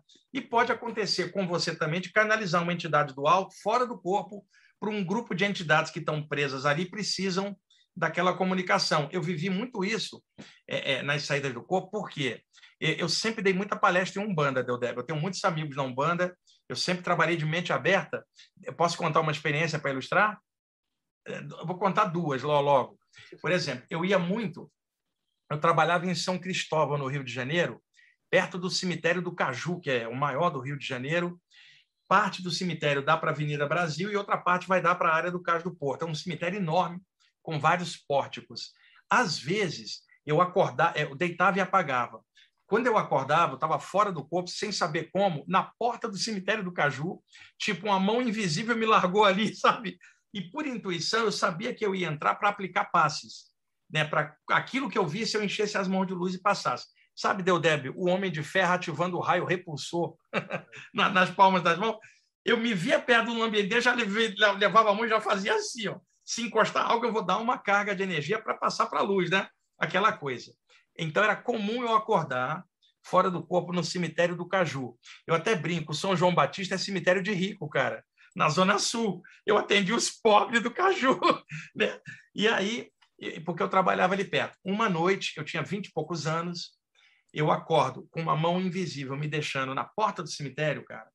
Quando eu vou, assim, uns dois metros no ar, quando eu vou passar pelo, pelo pórtico, atravessa dois metros na minha frente uma entidade com um capuz, uma roupa toda esfarrapada, como se fosse um espectro. E ele trazia duas caveiras brancas na mão e ficava girando na minha frente, dançando com aquelas caveiras, sem deixar eu passar. E deu débil, eu senti uma energia positiva nele, cara. A aparência dele era aquela, mas eu senti uma segurança. E aí, telepaticamente, ele falou assim para mim na minha mente. É, era mais ou menos algo assim, ó. O que, que você quer aqui? Sabe aquela coisa bem de Exu mesmo. E aí eu falei assim, olha, eu vim aqui da passe, você já deve ter me visto aqui, olha a minha energia, vê se eu sou positivo, aí você me autoriza a passar. Ele me cercou, ficou rodando o Deodébio. Aí falou assim, pode passar, mas só você. Sabe aquela coisa? Ele autor... liberou. Quer dizer, o que a Umbanda fala, um guardião de porta de cemitério, né? Eu fui atravessando a, a, o porte, que ele me cercou de novo na frente, por dentro, e falou assim: Você está vendo essas caveiras brancas? Quando você vê caveira branca, é da luz, pode confiar. Se você vê caveira vermelha, joga nas duas bandas, depende. Se vê caveira preta, é do mal. Só, eu sou da falange dos caveiras. Guardião de cemitério se identificou, vi claramente que era uma entidade positiva. É, é um exemplo de como esses Exus operam em ambientes pesados. Recentemente, aqui em São Paulo, eu fui levado num cemitério aqui na, na perto da Rádio Mundial, onde eu tenho um programa, só para resgatar suicidas, deu débito. E quem é que estava lá? Uma falange de Exus no submundo soltando a galera. E tem um deles que aparece, tem uma cartola, monta num cavalo branco, não é um elemental, é um animal mesmo desencarnado, e tem um lobo amestrado, cara, que anda junto com ele. Outro dia esse lobo apareceu aqui em casa, do lado da cama. Então, é, são Exus de trabalho em uma região do submundo e é claro, essas entidades foram demonizadas aí pela, pelo cristianismo, começou a falar que era o capeta, conversa fiada. Entidades do bem que operam em ambiente da quebrada, vamos chamar assim. E tinha um, um, um terreiro de Umbanda na Vila Valqueire, perto de Jacarepaguá. Eu já morava aqui em São Paulo, e quando eu ia ao Rio, eu ia dar palestra nesse terreiro de Umbanda. E tinha uma jaula na entrada do terreiro com uma jiboia enorme. Eles alimentavam a, a jiboia uma vez por semana com ratinhos brancos. E aí, quando perguntavam lá para o Exu da casa, incorporado, qual era a função da cobra, o Exu ria e falava assim: Eu não posso falar para vocês. Eu não posso falar, isso é mistério, né? Um dia, eu morando em São Paulo, deu deve dormir. Quando eu acordo, eu estou por sobre a, a, casa, sobre o terreiro, lá no Rio, um metro acima da cumieira da casa. O Exu na minha frente, que era um homem normal, mas com aquele arquétipo do Exu, e a cobra fora do corpo espichada no telhado, deu débito. Eu olhei para baixo, o corpo da cobra estava dentro da jaula, e aí o Exu falou assim: tá vendo? Eu vou te revelar a função da cobra, ela é protetora. Olha para lá, olhei para a ponta da rua, tinha uma gangue de obsessores que estava dali olhando, queriam invadir o lugar, porque aquele grupo desmanchava muito trabalho de magia pesada, né? Desobsessão, anti-goécia, era um grupo forte. E tinha um bando de obsessores que queria atacar eles não chegavam perto com medo da cobra, cara. Você acredita? Ele falou: a função da cobra é proteger o astral da sessão. Ela fica aqui fora, os caras não encostam. Então, fui vendo na Umbanda esse monte de coisas e fazendo amizade com essas entidades que muitas vezes me protegeram de, de, de ambientes difíceis, porque, como médium em, em desobsessão, muitas vezes fora do corpo, era levado para desmanchar trabalho, cara, desmagnetizar, essas coisas todas que vocês estão acostumados também. E, e, e, aí tinha a proteção dessas entidades, e é aí que eu discordava do Valdo Vieira. O Valdo Vieira jamais iria na Umbanda, cara, por causa do preconceito dele, ele colocaria aquilo como algo técnico, não místico, que não iria. E na Umbanda está cheio de gente saindo do corpo, no ocultismo, no espiritismo, esse pessoal vai ficar sem informação, porque o Valdo Vieira trancou a informação de um jeito só e não queria abrir. Eu fiz o contrário, eu fui abrir e fui ao encontro de todas essas áreas para poder somar.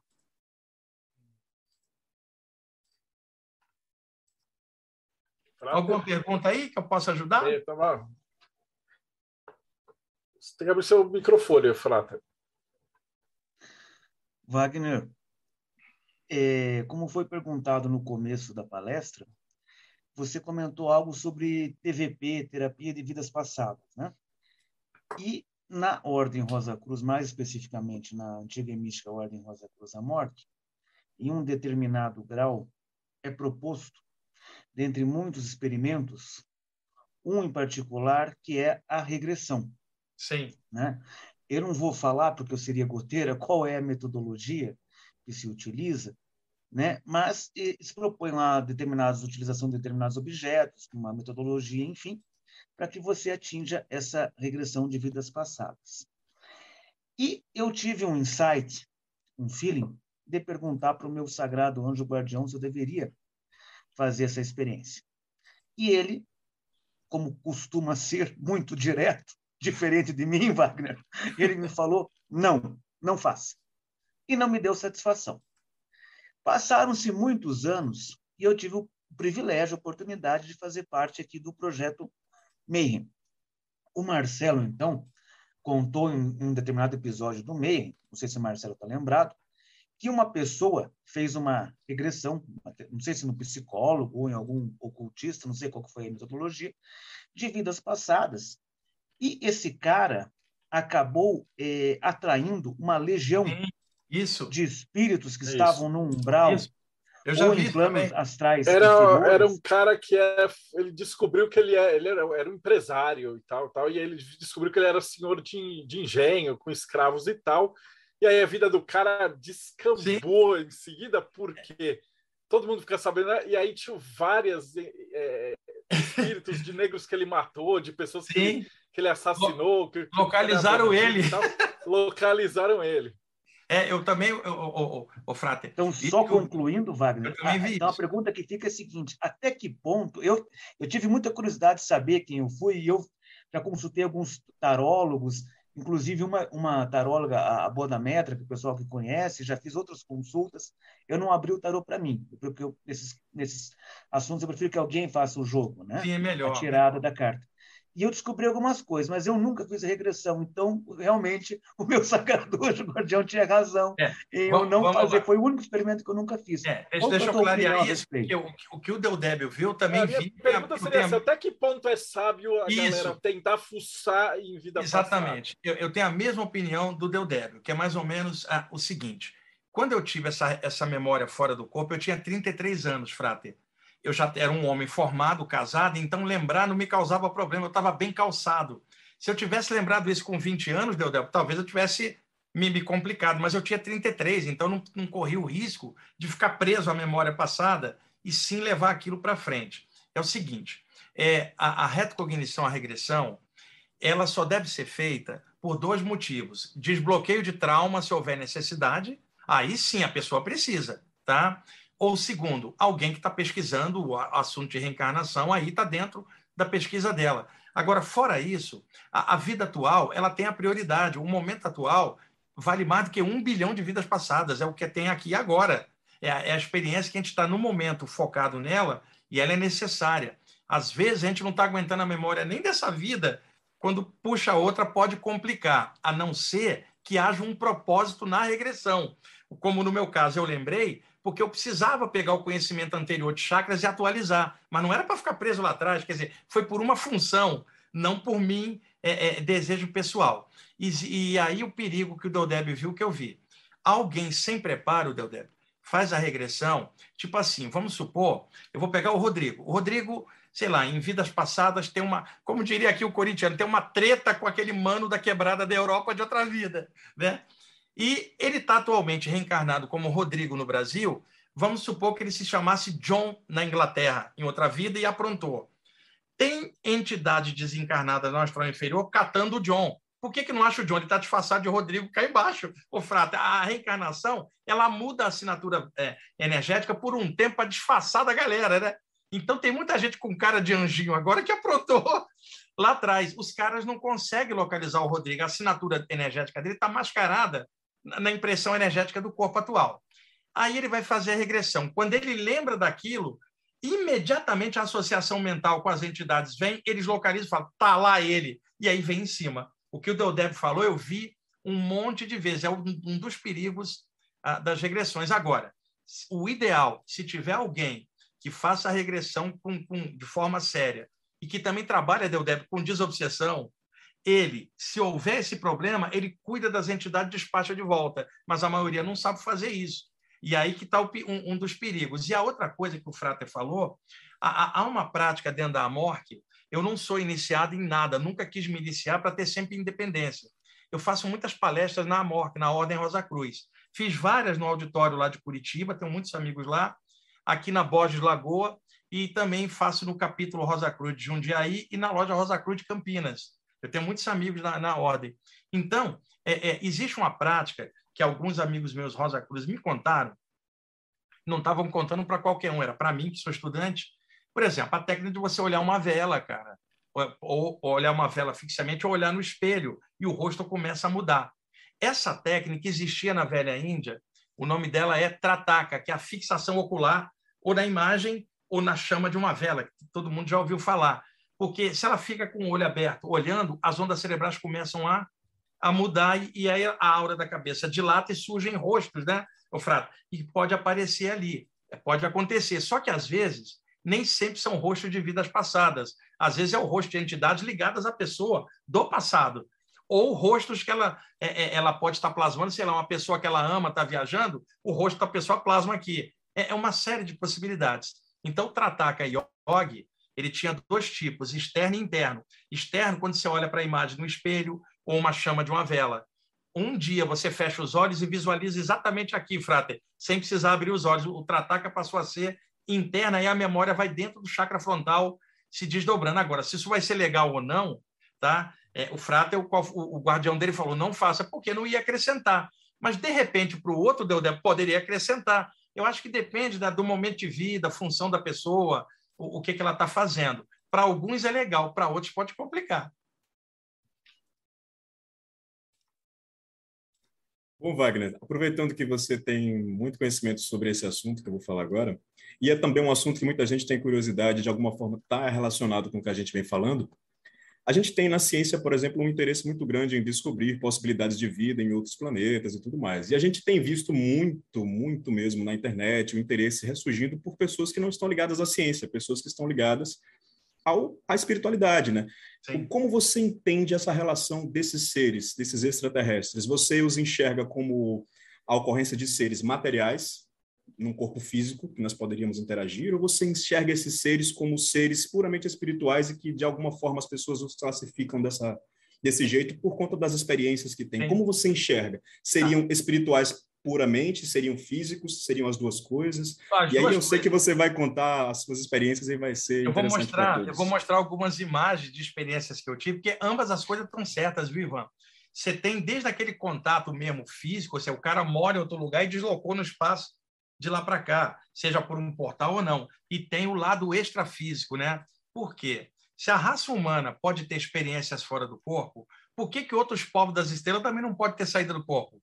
Então, de repente, você, Ivan, sai do corpo e encontra um ser que veio de outro lugar e que também está fora do corpo. Seria um contato extraterrestre psíquico, não material. Por exemplo, sabe aquelas abduções que a pessoa fala? Olha, acordei paralisado de madrugada, não conseguia me mexer tinha uns caras com cabeção e o olho oblíquo em volta da cama e eu com medo. Um raio trator me suspendeu no espaço, eu flutuei, atravessei o teto e me vi dentro de uma nave onde os caras estavam mexendo comigo. Uma abdução clássica, né? Sempre foi falado isso. Tá. Eu, por volta da década de 90, eu comecei a desconfiar de uma coisa, Ivan. Eu falei assim, peraí, os casos de supostas abduções, eu estou separando o caso de fantasia, os casos reais, que não são muito, porque tem muita gente que inventa você sabe, nessa área tem muita gente ufólatra, né? Que viaja na maionese astral. É por isso que a gente evita ao máximo de falar de UFO. Apesar é. a gente brincar e falar, ah, o, Umbanda chegou num ponto que para de ser mística e vira ficção científica, né? Então, Mas a quantidade porque... de picareta é tão gigantesca Enorme. que a gente evita muito. Cara, e aquele grupo de fanáticos esperando o ETDC para salvar o grupinho deles e o resto da humanidade que se exploda. Tem um monte de grupo assim, né? Que só trocou o Santo Antônio aumentou pelo ET, cara, continua ainda dependente de algo de fora para despertar lá dentro. Então, ah, eu comecei a desconfiar, Ivan. Eu falei, como é que esse pessoal está se narrando? Acorda paralisado. Pô, parece com o que eu sinto na saída do corpo. De repente se sente flutuando. E se a pessoa que flutuou saiu do corpo e não sabe o que é a saída do corpo, acha que é o físico que está flutuando? Comecei a questionar. E se for o corpo astral dela que está sendo levado, por seres que estão no plano astral para dentro de uma estrutura extrafísica que ela acha que é uma nave. E se estiverem mexendo no campo espiritual dela, para depois repercutir quando ela voltar? Aí eu comecei a aventar a possibilidade de dois tipos de abdução: uma com o corpo e a outra fora do corpo. Ambas reais, mas tinha que ver cada uma, né? E aí, com o tempo, por volta do, do início da década de 2000, o, o Gevael, o editor da UFO, ele me convidou para fazer parte do staff de consultores da UFO para falar nos congressos dessa outra possibilidade que se aventou em outro plano, não desfazendo as daqui. As daqui também são reais, mas também dizendo que poderiam ocorrer. Então, quando eu publiquei o, o livro Viagem Espiritual, eu pedi o artista, o Leonardo Dolfini, para fazer imagem de extraterrestres fora do corpo. Vamos mostrar agora para vocês para dar o visual. Peraí. Deixa eu só fazer, aproveitar de fazer um comentário. Que Fala. Eu tinha essa ideia que também era quase todas essas abduções e tal eram projeções, né? Mas uma vez eu lembro que o Kentaro ele estava narrando, acho que foi no Jô isso aí, que ele falou que a primeira os relatos brasileiros de abdução e tal era o camarada que falava aqui de sono, e ele estava dormindo, aí ele acordava, ele andava e aí tinha uma nave espacial, né, no celeiro e tal. Aí a nave descia uma escada de cordinha. Era físico. E aí o maluco subia numa escada de cordinha. Eu falo assim, mas não pode ser físico, físico no plano físico, porque imagina que você tem uma tecnologia de ter uma nave espacial que viaja para um outro planeta e aí o cara desce uma porra de uma escada de corda, né? Exatamente. Mas fazia muito, faria muito mais sentido se isso fosse uma projeção e o cara na mente dele, para ele Exatamente. compreender, ele plasmasse a, a figura de uma escada, né?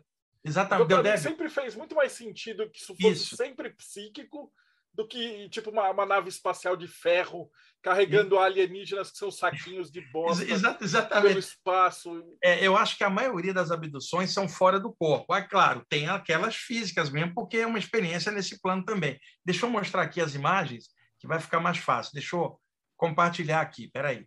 Bora. Tá. Olha aqui, o Ivan.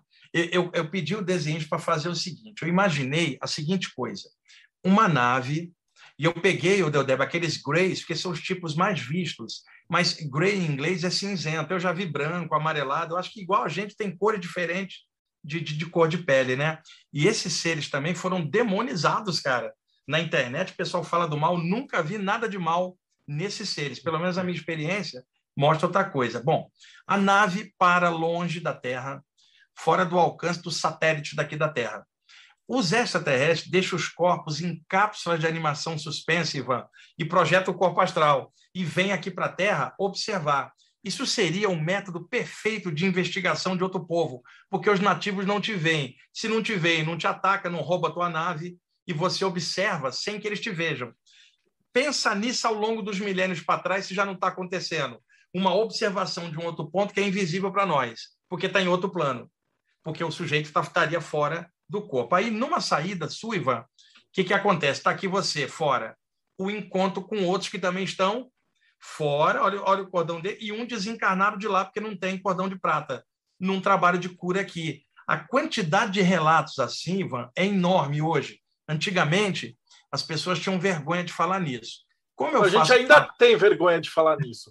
O deve, como lá na UFO chegava muitos relatos assim, e nos congressos, o GVE me convidou para fazer parte da revista para explicar esta outra possibilidade que não anula o contato físico, Ivan, mas só mostra um outro tipo, é, é uma outra possibilidade, né? E outra, eu não estou falando de ET que vai vir salvar a gente, não é nada disso. Eu estou falando de algo natural da saída do corpo, do mesmo jeito que a pessoa pode ter um contato com o mentor dela, pode ter um contato com alguém de fora. E outra, um ET, para não assustar, pode tomar o formato humanoide, porque o corpo astral muda e, e outra, Deodébio, o Deodébio vai gostar dessa. Eu fui projetado uma tarde de sábado que eu estava dormindo, estava de folga. Eu morando aqui em São Paulo, fui projetado no bairro da Tijuca, no Rio de Janeiro. Isso tem muitos anos. E esse grupo que eu fui hoje não existe mais. Tinha um casal, eles fizeram da garagem lá de uma casa grande um, um espaço de palestra. Lotava. Supostamente ele canalizava um extraterrestre, Deodébio, pela mediunidade eu fui levado pelos mentores fora do corpo, invisível, num ambiente onde ele estava dando a palestra no Rio, na Tijuca, na Zona Norte, e eu morando aqui em São Paulo. Eu fui levado para ver. Tinham dois obsessores, Deldeb, que tomavam a forma de extraterrestre assim. É, geralmente é isso. E o cara achando que era extraterrestre, eram obsessores, e, e usando ele, eles puxavam energia da glândula pineal de todo mundo de tabela, porque estava todo mundo prestando atenção no cara. Então, existe o lance do misticismo exacerbado e obsessores que nem é de fora daqui, tomando forma e enganando um grupo inteiro. Isso acontece mais do que as pessoas imaginam. Na, Os... nossa, área, na nossa área, eles se disfarçam de demônio da Goécia. Aí você passa uns ritual pela internet, os mané vão chamar o demônio que vai ficar rico, a prosperidade, caralho, a quatro. E aí você vai olhar, é só o obsessor fazendo exatamente a mesma descrição, só muda a fantasia. Antigamente tinha aquela história do Abramelin, né, cara, que o pessoal tentava evocar e viu o obsessor, que era o Zezinho da esquina desencarnado e tomava forma. é, do cara. E tem um obsessor também que é esperto. Ele toma a forma de mago da Atlântida, mago do Egito. Isso era o Zezinho desencarnado, cara. Aí a pessoa fala assim: meu grupo é foda, meu grupo só, só faz antigoécia com mago da Atlântida. É o Zezinho da esquina, plasmado, cara. Tem muita arrogância nesse meio, muita fantasia mística. Agora, existem os contatos reais. Como é que você vai saber se é real? Pelo conteúdo que é passado, né, Deldeb? O conteúdo revela o agente que passou aquilo e a qualidade da energia. Nesses contatos via viagem astral, o que que, eu, o que que eles me passavam? A mesma coisa que os mentores daqui passam. Vê se cresce, rapaz. Faça o bem sem olhar quem. Melhora o teu caráter. Ninguém vai vir te salvar porque você não está condenado a nada. Evolui, cresce. É, é aquelas conselhos do bem. Né? Então, você vê que a fonte ela é positiva, primeiro, quando ela fala de algo que melhora o teu caráter. Se você melhora, a tua energia muda, se for obsessor, não fica. E você melhorando e eles aparecendo é sintonia. Então, existe o lado positivo. Aqui, ó, duas pessoas fazendo a prática e dois deles dando uma ajudinha. E é claro, eu peguei esses dois caras aqui só para dar exemplo dos Greys, porque tem outros humanoides iguais a gente, meu Débio. É, é, apenas moram em outro lugar. Se a gente considerar que matéria é energia condensada e energia matéria em estado radiante, qualquer ser é uma forma de energia. Apenas esse pessoal encarnou em outro lugar, um dia desencarna, ou se projeta, ou vem fisicamente. Conclusão: somos, temos a mesma origem, né, Deldeb? A mesma luz, apenas pessoas em lugares diferentes. Quando a gente olha, parece diferente, mas eu acredito que não há nenhum alienígena no universo, porque todos somos um, cara, a mesma luz original. Apenas temos primos distantes que moram em outros orbes e às vezes aparecem. É pelo menos assim que eu vejo, Ivan. O contato extrafísico, é o Deldeb também acha é o mais comum é, é, que se tem, e muita gente hoje está falando nisso. Aproveitando o gancho, né, e eu, eu sou da, da ordem de Ramatiz, assim como você também, também. tem, tem uma, uma, um contato muito próximo. Né, e aproveitando que já que a gente está falando de extraterrestres e tudo mais, né, o primeiro livro do Ramatiz ele já chegou com o pé na porta falando da, da vida no planeta Marte e os, e os discos voadores, mas a gente tem casos de pessoas famosas que, como você comentou, dizem incorporar extraterrestres e passam mensagens por aí. O que, que você acha de, desse tipo de coisa, de extraterrestre que fala como, como se fosse um robô, que, for, que fala como se, se, se às vezes é uma criança falando? O que, que você acha de, dessas situações? É o seguinte, a, a, mediunidade ela é muito elástica, né? Do mesmo jeito que você pode ter, por exemplo, um, um, ser que vem do astral avançado com forma de luz que toma forma humana e acopla, pode ter um Exu, né, Deldeb, que vem de outro ambiente. A mediunidade é porta aberta. Agora, quem vai entrar depende da característica é, é, é do médium, do sensitivo. Então, é possível o contato de seres de outros lugares pela mediunidade. Eu conheço pessoas, algumas, que trabalham sério. Agora, tem um monte de gente viajando na maionese astral com isso na internet, né, Deldeb? É o que eu falei, é o obsessor plasmado, ou é a fantasia mística da pessoa, ou ela cria um personagem supostamente acoplado. Agora, tem um monte de gente legal trabalhando que leva a culpa, Deldeb, desse monte de gente viajante maionesístico, é, vamos chamar assim, né? Você achar, a gente, a gente já viu vídeo aqui que no, no, YouTube, em geral, que o cara fala que está incorporado e fala assim: faz um pix pro cavalo. É. Pô, não dá. Ah, não, não tem condição, não tem condição. Tá, olha, eu gostei da ideia, viu, meu Deus? Gostei dessa é ideia. Cidade marqueteira, cara. Exu do sete marketings. É, é, é, tem muita coisa assim, cara. E, e, e você, o que eu falei, a filtragem está na qualidade daquilo, né? Da, da, informação de quem passa. O conteúdo sempre tem que visar a melhoria do caráter da gente, senão não tem sentido. Aquela, por exemplo, eu tenho visto muita gente falar de iluminação sem ser iluminada no dia a dia. Muita gente falando de transição planetária sem mudar um defeito, cara. Eu tenho visto gente falando de chama violeta e a aura dela não é violeta. Então, tenho visto muita gente falar de coisas da 59 dimensão e não está bem resolvida na terceira dimensão. Então, eu sou muito prático nisso. O ponto certo se chama equilíbrio, para nós todos, né? Independentemente de qualquer coisa, faz o melhor que você puder. Cada um de nós é um conjunto de qualidade e defeito. A gente está lutando, né? Para melhorar devagarzinho, vai melhorando a qualidade, diminuindo o defeito. Se aquela tal mensagem espiritual, seja de quem for, melhorou você um pouquinho, pô, que legal. Se ela vem e traz um conteúdo que não faz você crescer, o agente causador dela não é da luz, não é do bem. Aí pode ser uma fantasia, mistificação. Sempre olhem o conteúdo. O conteúdo. E outra coisa, Deudeb sabe disso também. Quando é um ser de luz, ele nunca diz que ele é o tal, ele sempre se remete a um poder maior. Ele nunca vai dizer que ele é, é o bambambam. Bam, bam. Entidades obsessoras são altamente personalistas, com um ego enorme. Sempre vai puxar aquilo para ele. Então, se a entidade, ou ET, ou quem quer que seja, ficar chamando muito para o personalismo dele, é uma entidade obsessora, com certeza. Porque entidades do bem e da luz não puxam para o personalismo, eles puxam para o objetivo. Deu deve uma vez um mentor, amigo meu hindu, ele falou assim para mim: não pense em mim na hora da saída do corpo. Eu falei, mas pô, você, eu gosto tanto de você, somos amigos há tanto tempo. Não, não pense em mim. Eu falei, pensa em quê? Pensa nos grandes objetivos da despertar da consciência, os grandes valores, porque é onde eu também estou pensando. E como semelhante atrai semelhante, se você pensa num valor alto e eu penso num valor alto, nós somos atraídos para o mesmo plano que a vibração é a mesma. Não pense em mim, pensa no valor. Aí a mesma coisa nessas mensagens. Qual é o valor agregado? Qual é o que está sendo passado? É nisso, né, o, o, o que está a chave de você filtrar uma mensagem. Ulisses?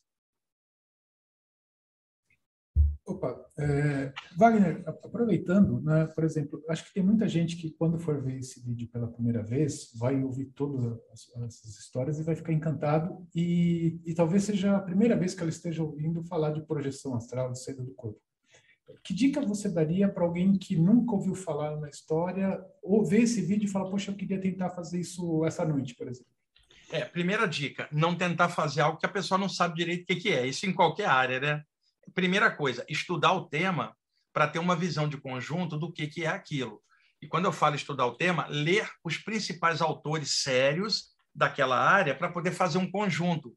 E por que vários autores? Para não cair na armadilha de ficar preso na ideia de um só, porque vai limitar ela. Então, observar quatro ou cinco obras importantes daquela área, observar qual é o ponto em comum dela e ler antes de deitar, Ulisses. Por quê? O corpo astral, ele segue o que a gente dorme pensando. Por exemplo, às vezes você vê um filme muito intenso, aí você vai dormir. E aí, durante o sono, você fica em looping, as imagens do filme repetindo, né? Às vezes a gente vai deitar, a cabeça está tão cheia que fica girando em loop as coisas do dia a dia, ou, ou memórias de infância, as coisinhas nossas enquanto seres humanos. A, a aura da cabeça fica cheia de cacos de formas mentais do dia a dia na hora de dormir. Quando o corpo astral se projetar, normalmente inconsciente, ele vai na direção do que você dormiu pensando. Como que você dormiu pensando era coisa do dia a dia, a leitura inconsciente do corpo astral é que você pertence ao plano físico, então ele não sai dali. Por isso, Teodep, que 90% das imagens de saída do corpo é a pessoa em cima do corpo. É, ela saiu do corpo, mas não entrou no mundo espiritual, porque a mente dela está presa ao plano material, ela só dorme pensando aqui. Então, qual é a chave? Na hora de deitar, pensar no plano extrafísico.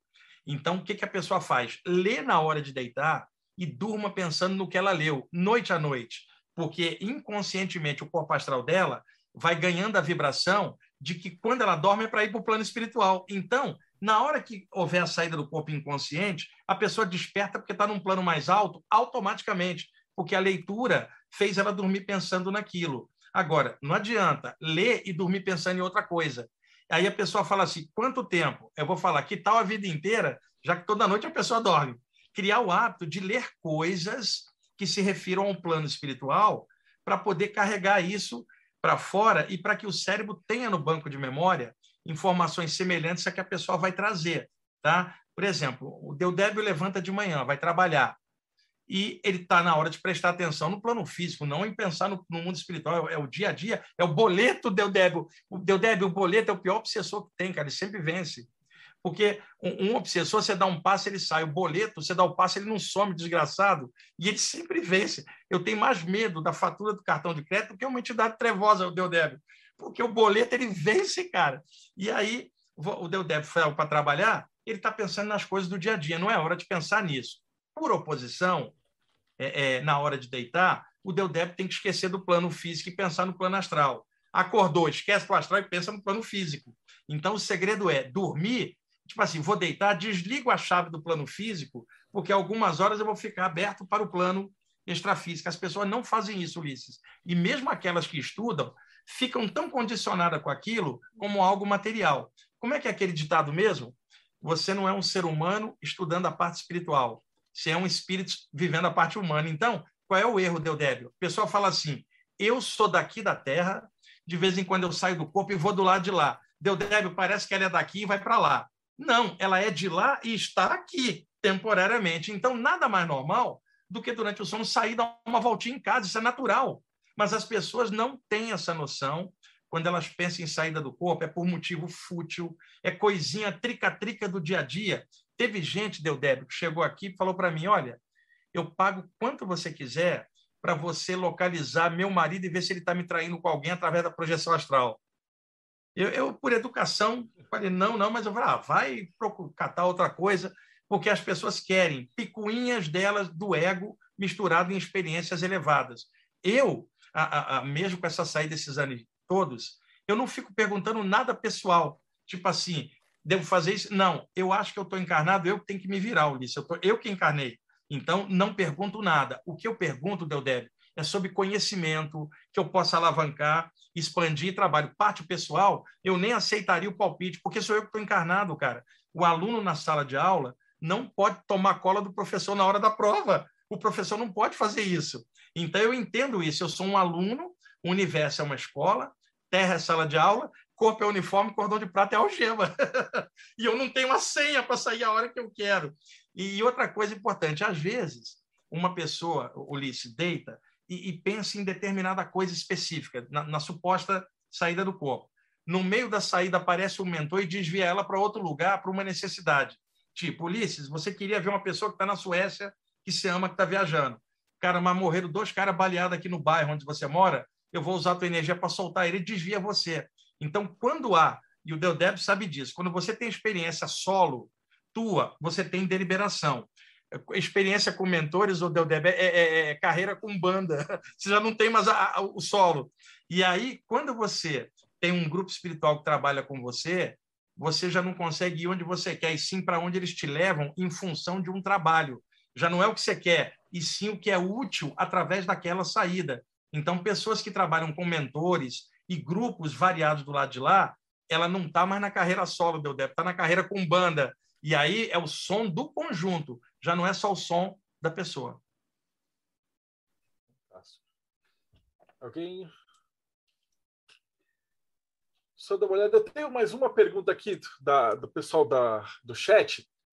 Perguntaram assim, se, tipo, qual a tua opinião sobre é, é, diversos gêneros e sexos que tem, se tem espíritos, se tem é, espíritos de terceiro sexo, ou raças com cinco sexos, ou coisas diferentes, e se isso tem a ver, até para desmistificar, porque a gente está no meio que ele é muito preconceituoso. Sim, total. Então, é, qual que é a tua visão de, de sexo, de, de gênero, essas coisas, para o lado de fora daqui. Tá, vamos lá. Primeiro, que aqui na Terra é um planeta com muitas culturas diferentes, né, que desenvolvem valores culturais diferentes. Então, essa questão, o que é moral numa cultura pode ser imoral em outra. Então, até nisso, isso é relativo, não é absoluto. Né? Então, aquilo que é permitido num lugar pode não ser permitido no outro. São valores diferentes. Primeiro lugar, qualquer coisa é uma forma de energia, inclusive a matéria que é energia condensada.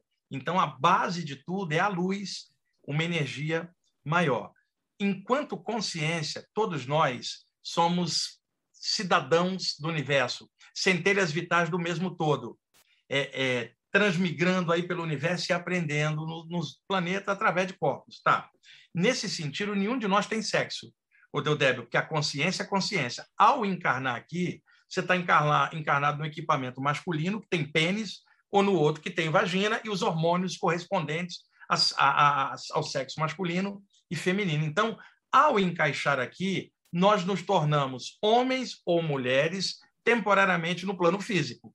Ao desencarnar, a gente pode levar esse condicionamento para lá até a hora que você perceber que isso é uma forma de luz, você não é homem ou mulher, você é consciência. Agora, aqui encaixado num equipamento yang masculino ou yin feminino, existe a manifestação sexual, que primeiro é aquela básica que dá a reprodução, homem a mulher, e a propagação da espécie, que é seria assim o padrão normal, porque senão, quando eu digo normal, o padrão de manifestação, senão não teria é, é, é reprodução, cara. Então, um homem e uma mulher juntos, a, a, a, o ser humano se propaga. Sem isso, não haveria como é, propagar vida aqui no plano físico. Agora, a manifestação sexual de alguém, existem N variações.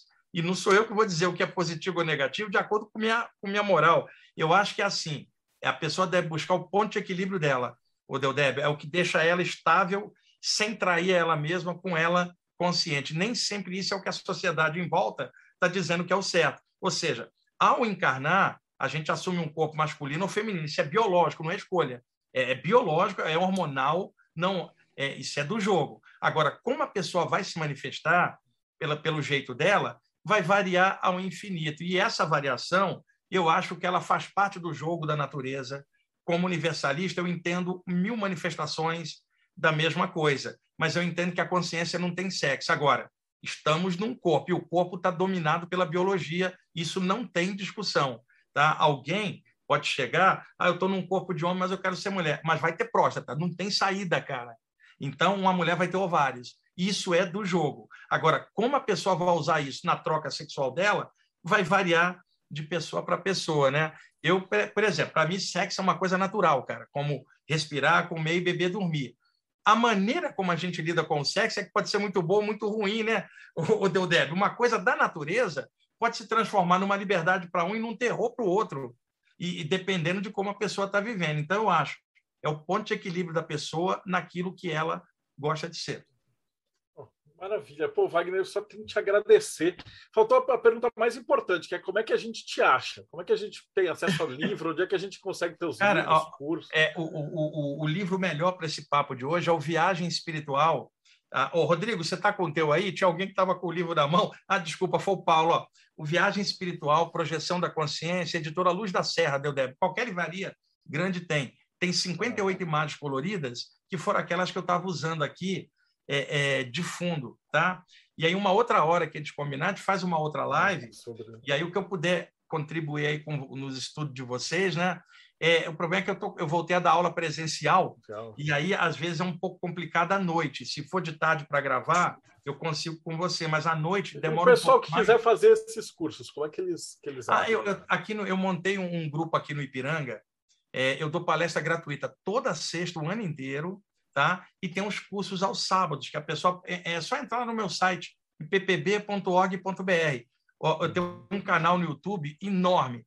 Wagner Bosch está com 160 mil pessoas inscritas lá. Tem um Instagram, é Wagner Deloy Borges, arroba, só que eu não respondo lá, é, é tanta mensagem, Deodeb, que eu pedi o meu grupo para responder, eu não dou conta, cara, não dá tempo, é muita coisa. E o programa na rádio lá há 23 anos, né?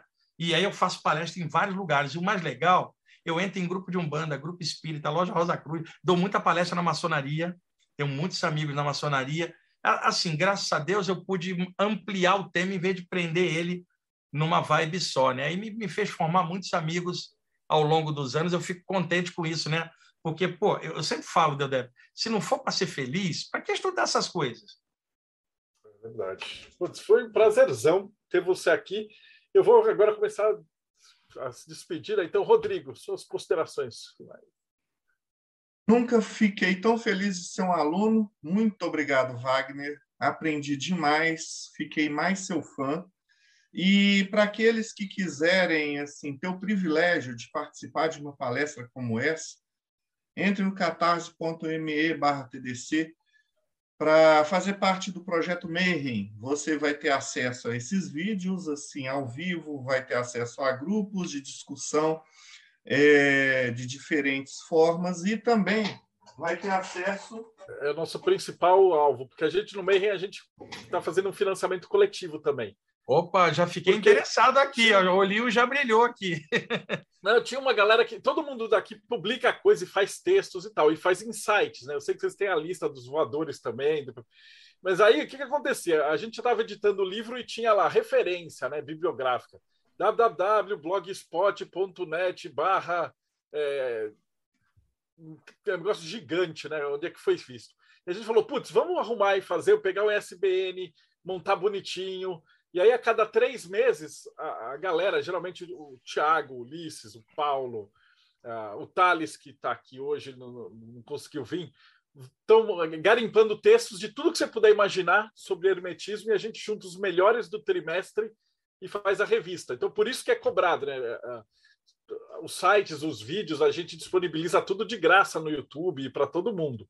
E aí, se o cara quiser, tiver interesse na revista física, e até os materiais estão de graça. Se você for no Morte Súbita, tá tudo lá também. Então, é, é o pessoal que tem o interesse de ter a, a parte física. Então, é, vai aí. Eu, eu, eu me interesso, eu, eu quero a parte física. E depois você fala comigo como é que eu pego os vários exemplares anteriores. Isso aí me interessa muito, em papel. É maravilhoso. Minha, minha o pessoal falou, poxa, por que, que o pessoal vai pagar para ter em papel se a gente está dando tudo de graça? Tipo, ah, cara, o Súbita está quero... aí há 20 anos dando todos os textos de graça. O TDC também, teoria está tudo de graça. Mas a gente tem um monte de gente, porque é, é um outro prazer, né, cara? Pegar a revista, Sim. o livro e folhear. E isso que está fazendo a coisa crescer, né? Pô, depois eu vou falar com você. Eu queria em papel, cara, para comprar isso. Tá? Maravilhoso. Ulisses Massad, suas considerações finais. Rapaz, que bacana a entrevista do, do, Wagner, muita história e é bacana de ouvir e dá para ver a empolgação. Né? A gente sempre fala que quem vem aqui e a gente, o que a gente mais gosta de ver é o brilho nos olhos da pessoa contando sobre o que ela faz, né? E o Wagner não precisa nem comentar, né? Foi, foi excelente. Parabéns, meu querido. Obrigado por ter aceitado o nosso convite e estar aqui com a gente. Legal. Paulo Jacobina, considerações finais. Wagner, muito obrigado. Que Ramatiz guie seus passos. Que, que Rama ainda traga muita felicidade para você. E para quem tem interesse de entrar numa jornada de autoconhecimento, aprendendo sobre os temas mais diversos, como mediunidade, magia e questões sociais, pense em se inscrever no canal do Pedra de Afiar no YouTube. Ô, Paulo, é, você ia gostar, ia gostar, muito de uma palestra que eu faço sobre o Ramatiz com imagens, que eu conto a história, o nome do Ramatiz, que é uma mistura do nome de Rama com Cita. Rama com Cita, eu é, conheço, conheço bem a história dele. É, e aí eu posso mostrar para o pessoal um pouquinho da história dele, a gente pode fazer uma próxima sobre o Ramatiz, olha, aí eu conto a história do Ramayana, do príncipe Rama da princesa Sita, o Valmiki que escreveu o Ramayana, aí eu vou lá atrás na parte hindu, a gente faz uma viagem junto, cara, e desemboca no Ramatiz, é bem legal. Hum. Maravilhoso. Frater Belhar, considerações finais. Wagner, eu agradeço muito. Foi uma verdadeira aula magna. Você, como sempre, é excelente na exposição. Muito, muito bom. Agradeço mesmo. E lembrando que quem gosta de rosacrucianismo, de martinismo, de bruxaria, de magia natural, tem o meu perfil no Instagram e o meu canal no YouTube, Frater Belrá. Agradeço. Olha, o Frater, você ia gostar de ver a palestra que eu tenho sobre martinismo, viu? Que eu sou fã do Papinho, Stanislas de Guaita, toda aquela galera ali do ocultismo francês século XIX, eu sou fã. É, eu estudava quando eu tinha 17 anos, cara, eu adoro. Bárbara Knox, suas considerações finais. E aí, fala um pouquinho da Eclésia Babylon. Muito bacana a entrevista hoje, né? Tem uma fascinante para todo mundo que mexe com o ocultismo. É, e a Eclésia Babylon é uma instituição religiosa agnóstica e telêmica, cuja figura central de culto é Babylon. Então, se você tem interesse nesse tipo de experiência, nesse tipo de comunidade, procura a gente no 4gsanctuary.com ou pode falar direto comigo ou com o Thales no Instagram, o arroba da gente está aqui, que a gente adora receber novas pessoas, somos abertos a todo tipo de seres humanos. Ivan de Aragão. Cara, foi um prazer ouvir o Wagner nessa noite. É sempre um prazer ouvir contar as histórias de como ele vai entrando em contato com os conhecimentos que hoje ele nos passa. E espero que venham outras entrevistas aí para a gente trocar mais ainda informações e trocar mais perguntas. Quem quiser me seguir, Ivan de Aragão, lá no Instagram. Quem quiser visitar também a minha página, eu estou voltando a publicar poemas na internet, então tem o ivandearagão.com poemas com temática esotérica, ocultista, filosófica. Recomendo, inclusive, para quem está chegando lá, procurar o texto O Caminho da Serpente. E a gente se esbarra, vocês que curtem cabala, tarô, astrologia, tenho certeza que vão tirar alguma coisa interessante dali. E espero que curta também o, o, lance da linguagem poética, né? Porque eu acho que é uma das coisas que pode elevar o nosso espírito. Poesia é lindo, poesia é maravilhoso, e é uma coisa que muitas vezes é tão deixada debaixo do tapete, né? Então, por que não jogar um pouco da poesia na nossa vida? Um pouquinho de cada vez, um postozinho por dia, um pequeno livro, enfim. Chega Ivan, lá, Ivan de Aragão, e a gente troca uma ideia. Ivan, eu adoro essa parte. Aqui para meus alunos eu passo muito essa parte poética. Eu sou fã do Jaladidim Rumi, Olavo Bilac, hum. Fernando Pessoa, cara, o Calil Gibran Calil. Cara, você tá. É, é, esses caras, é quando alguém fala que o planeta Terra é uma merda, eu falo, mas pô, esse planeta teve esse pessoal todo aí. É que a uhum. pessoa está prestando atenção no lado ruim. No... Cara, essa parte poética que fica jogada de lado pelo intelecto excessivo na coisa é, é superior a qualquer coisa intelectual. Você vai por uma via lúdica e chega mais alto do que o outro preso em um milhão de livros. Sim. E no fim das contas é tudo que a gente trabalha, né? Porque a espiritualidade lida com um conhecimento ou com as noções do universo que estão inacessíveis para a nossa consciência objetiva, né? E justamente a poesia trabalha com símbolos, a poesia bebe na mesma fonte e é muitas vezes utilizada nas próprias religiões para tratar daquilo que eles não conseguem explicar com a linguagem objetiva. Então, quem curte espiritualidade, cara, tem que viajar na onda da poesia, se já não viaja porque só vai conseguir coisas legais e viagens mais interessantes ainda para viajar.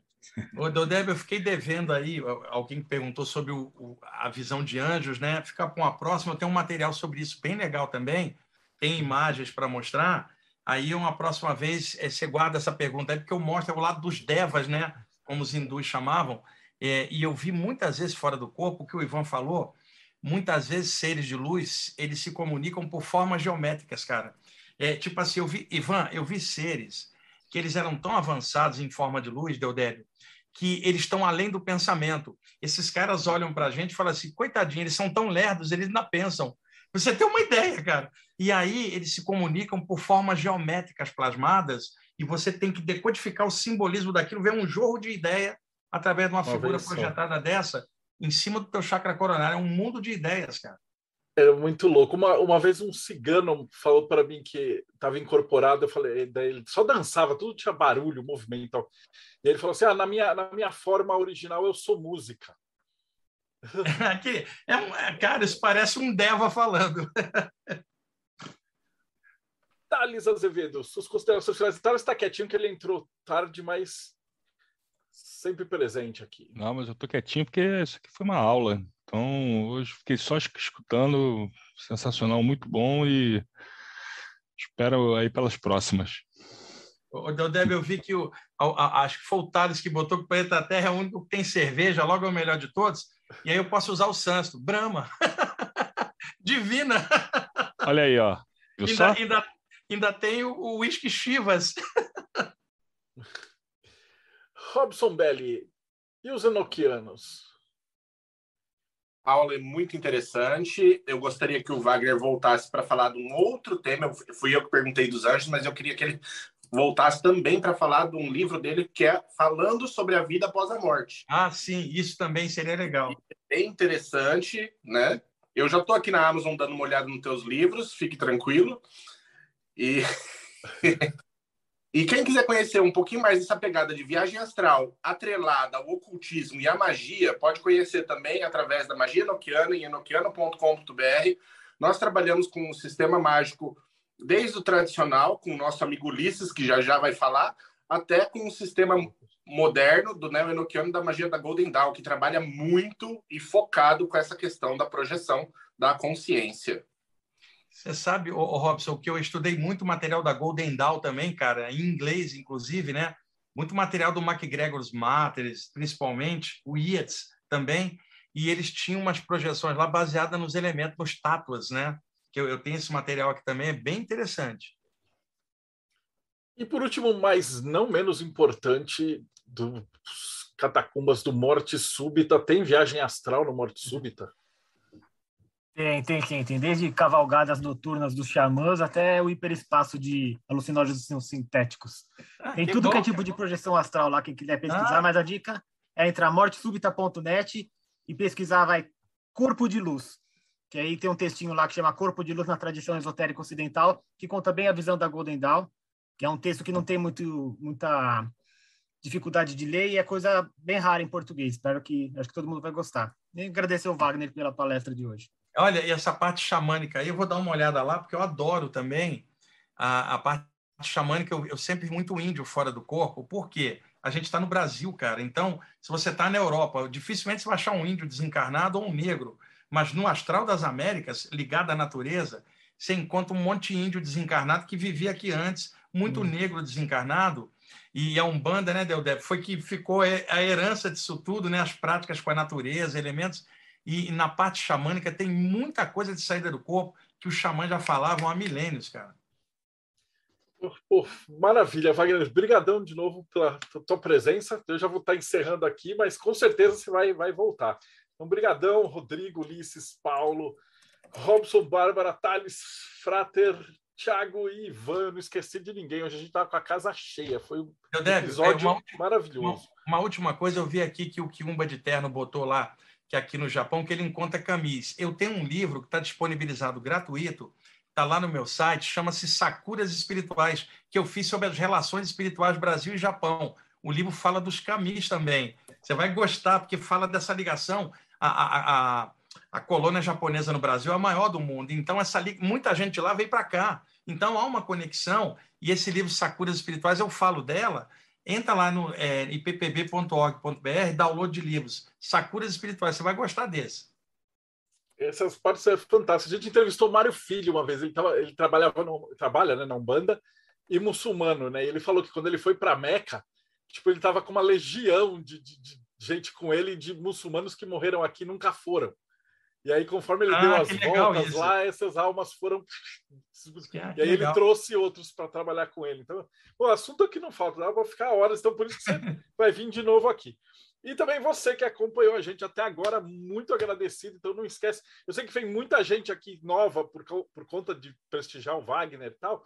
Então não esquece, essa entrevista 340 e lá eu perdi a conta. Então, se você gostou do canal, já segue o canal e dá uma olhada que a gente tem, sem brincadeira, 340 entrevistas desse naipe sobre todos os assuntos que você puder imaginar. Assim, vai de quimbanda, satanismo, cristianismo, Rosa Cruz, maçonaria. A gente está tendo um puta de um cuidado de chamar as pessoas legais para conversar sobre assuntos com quem entende dos assuntos. Então, não esquece aí de seguir a gente, tocar a sinetinha e a gente se vê aí no próximo Boteco dos Illuminati.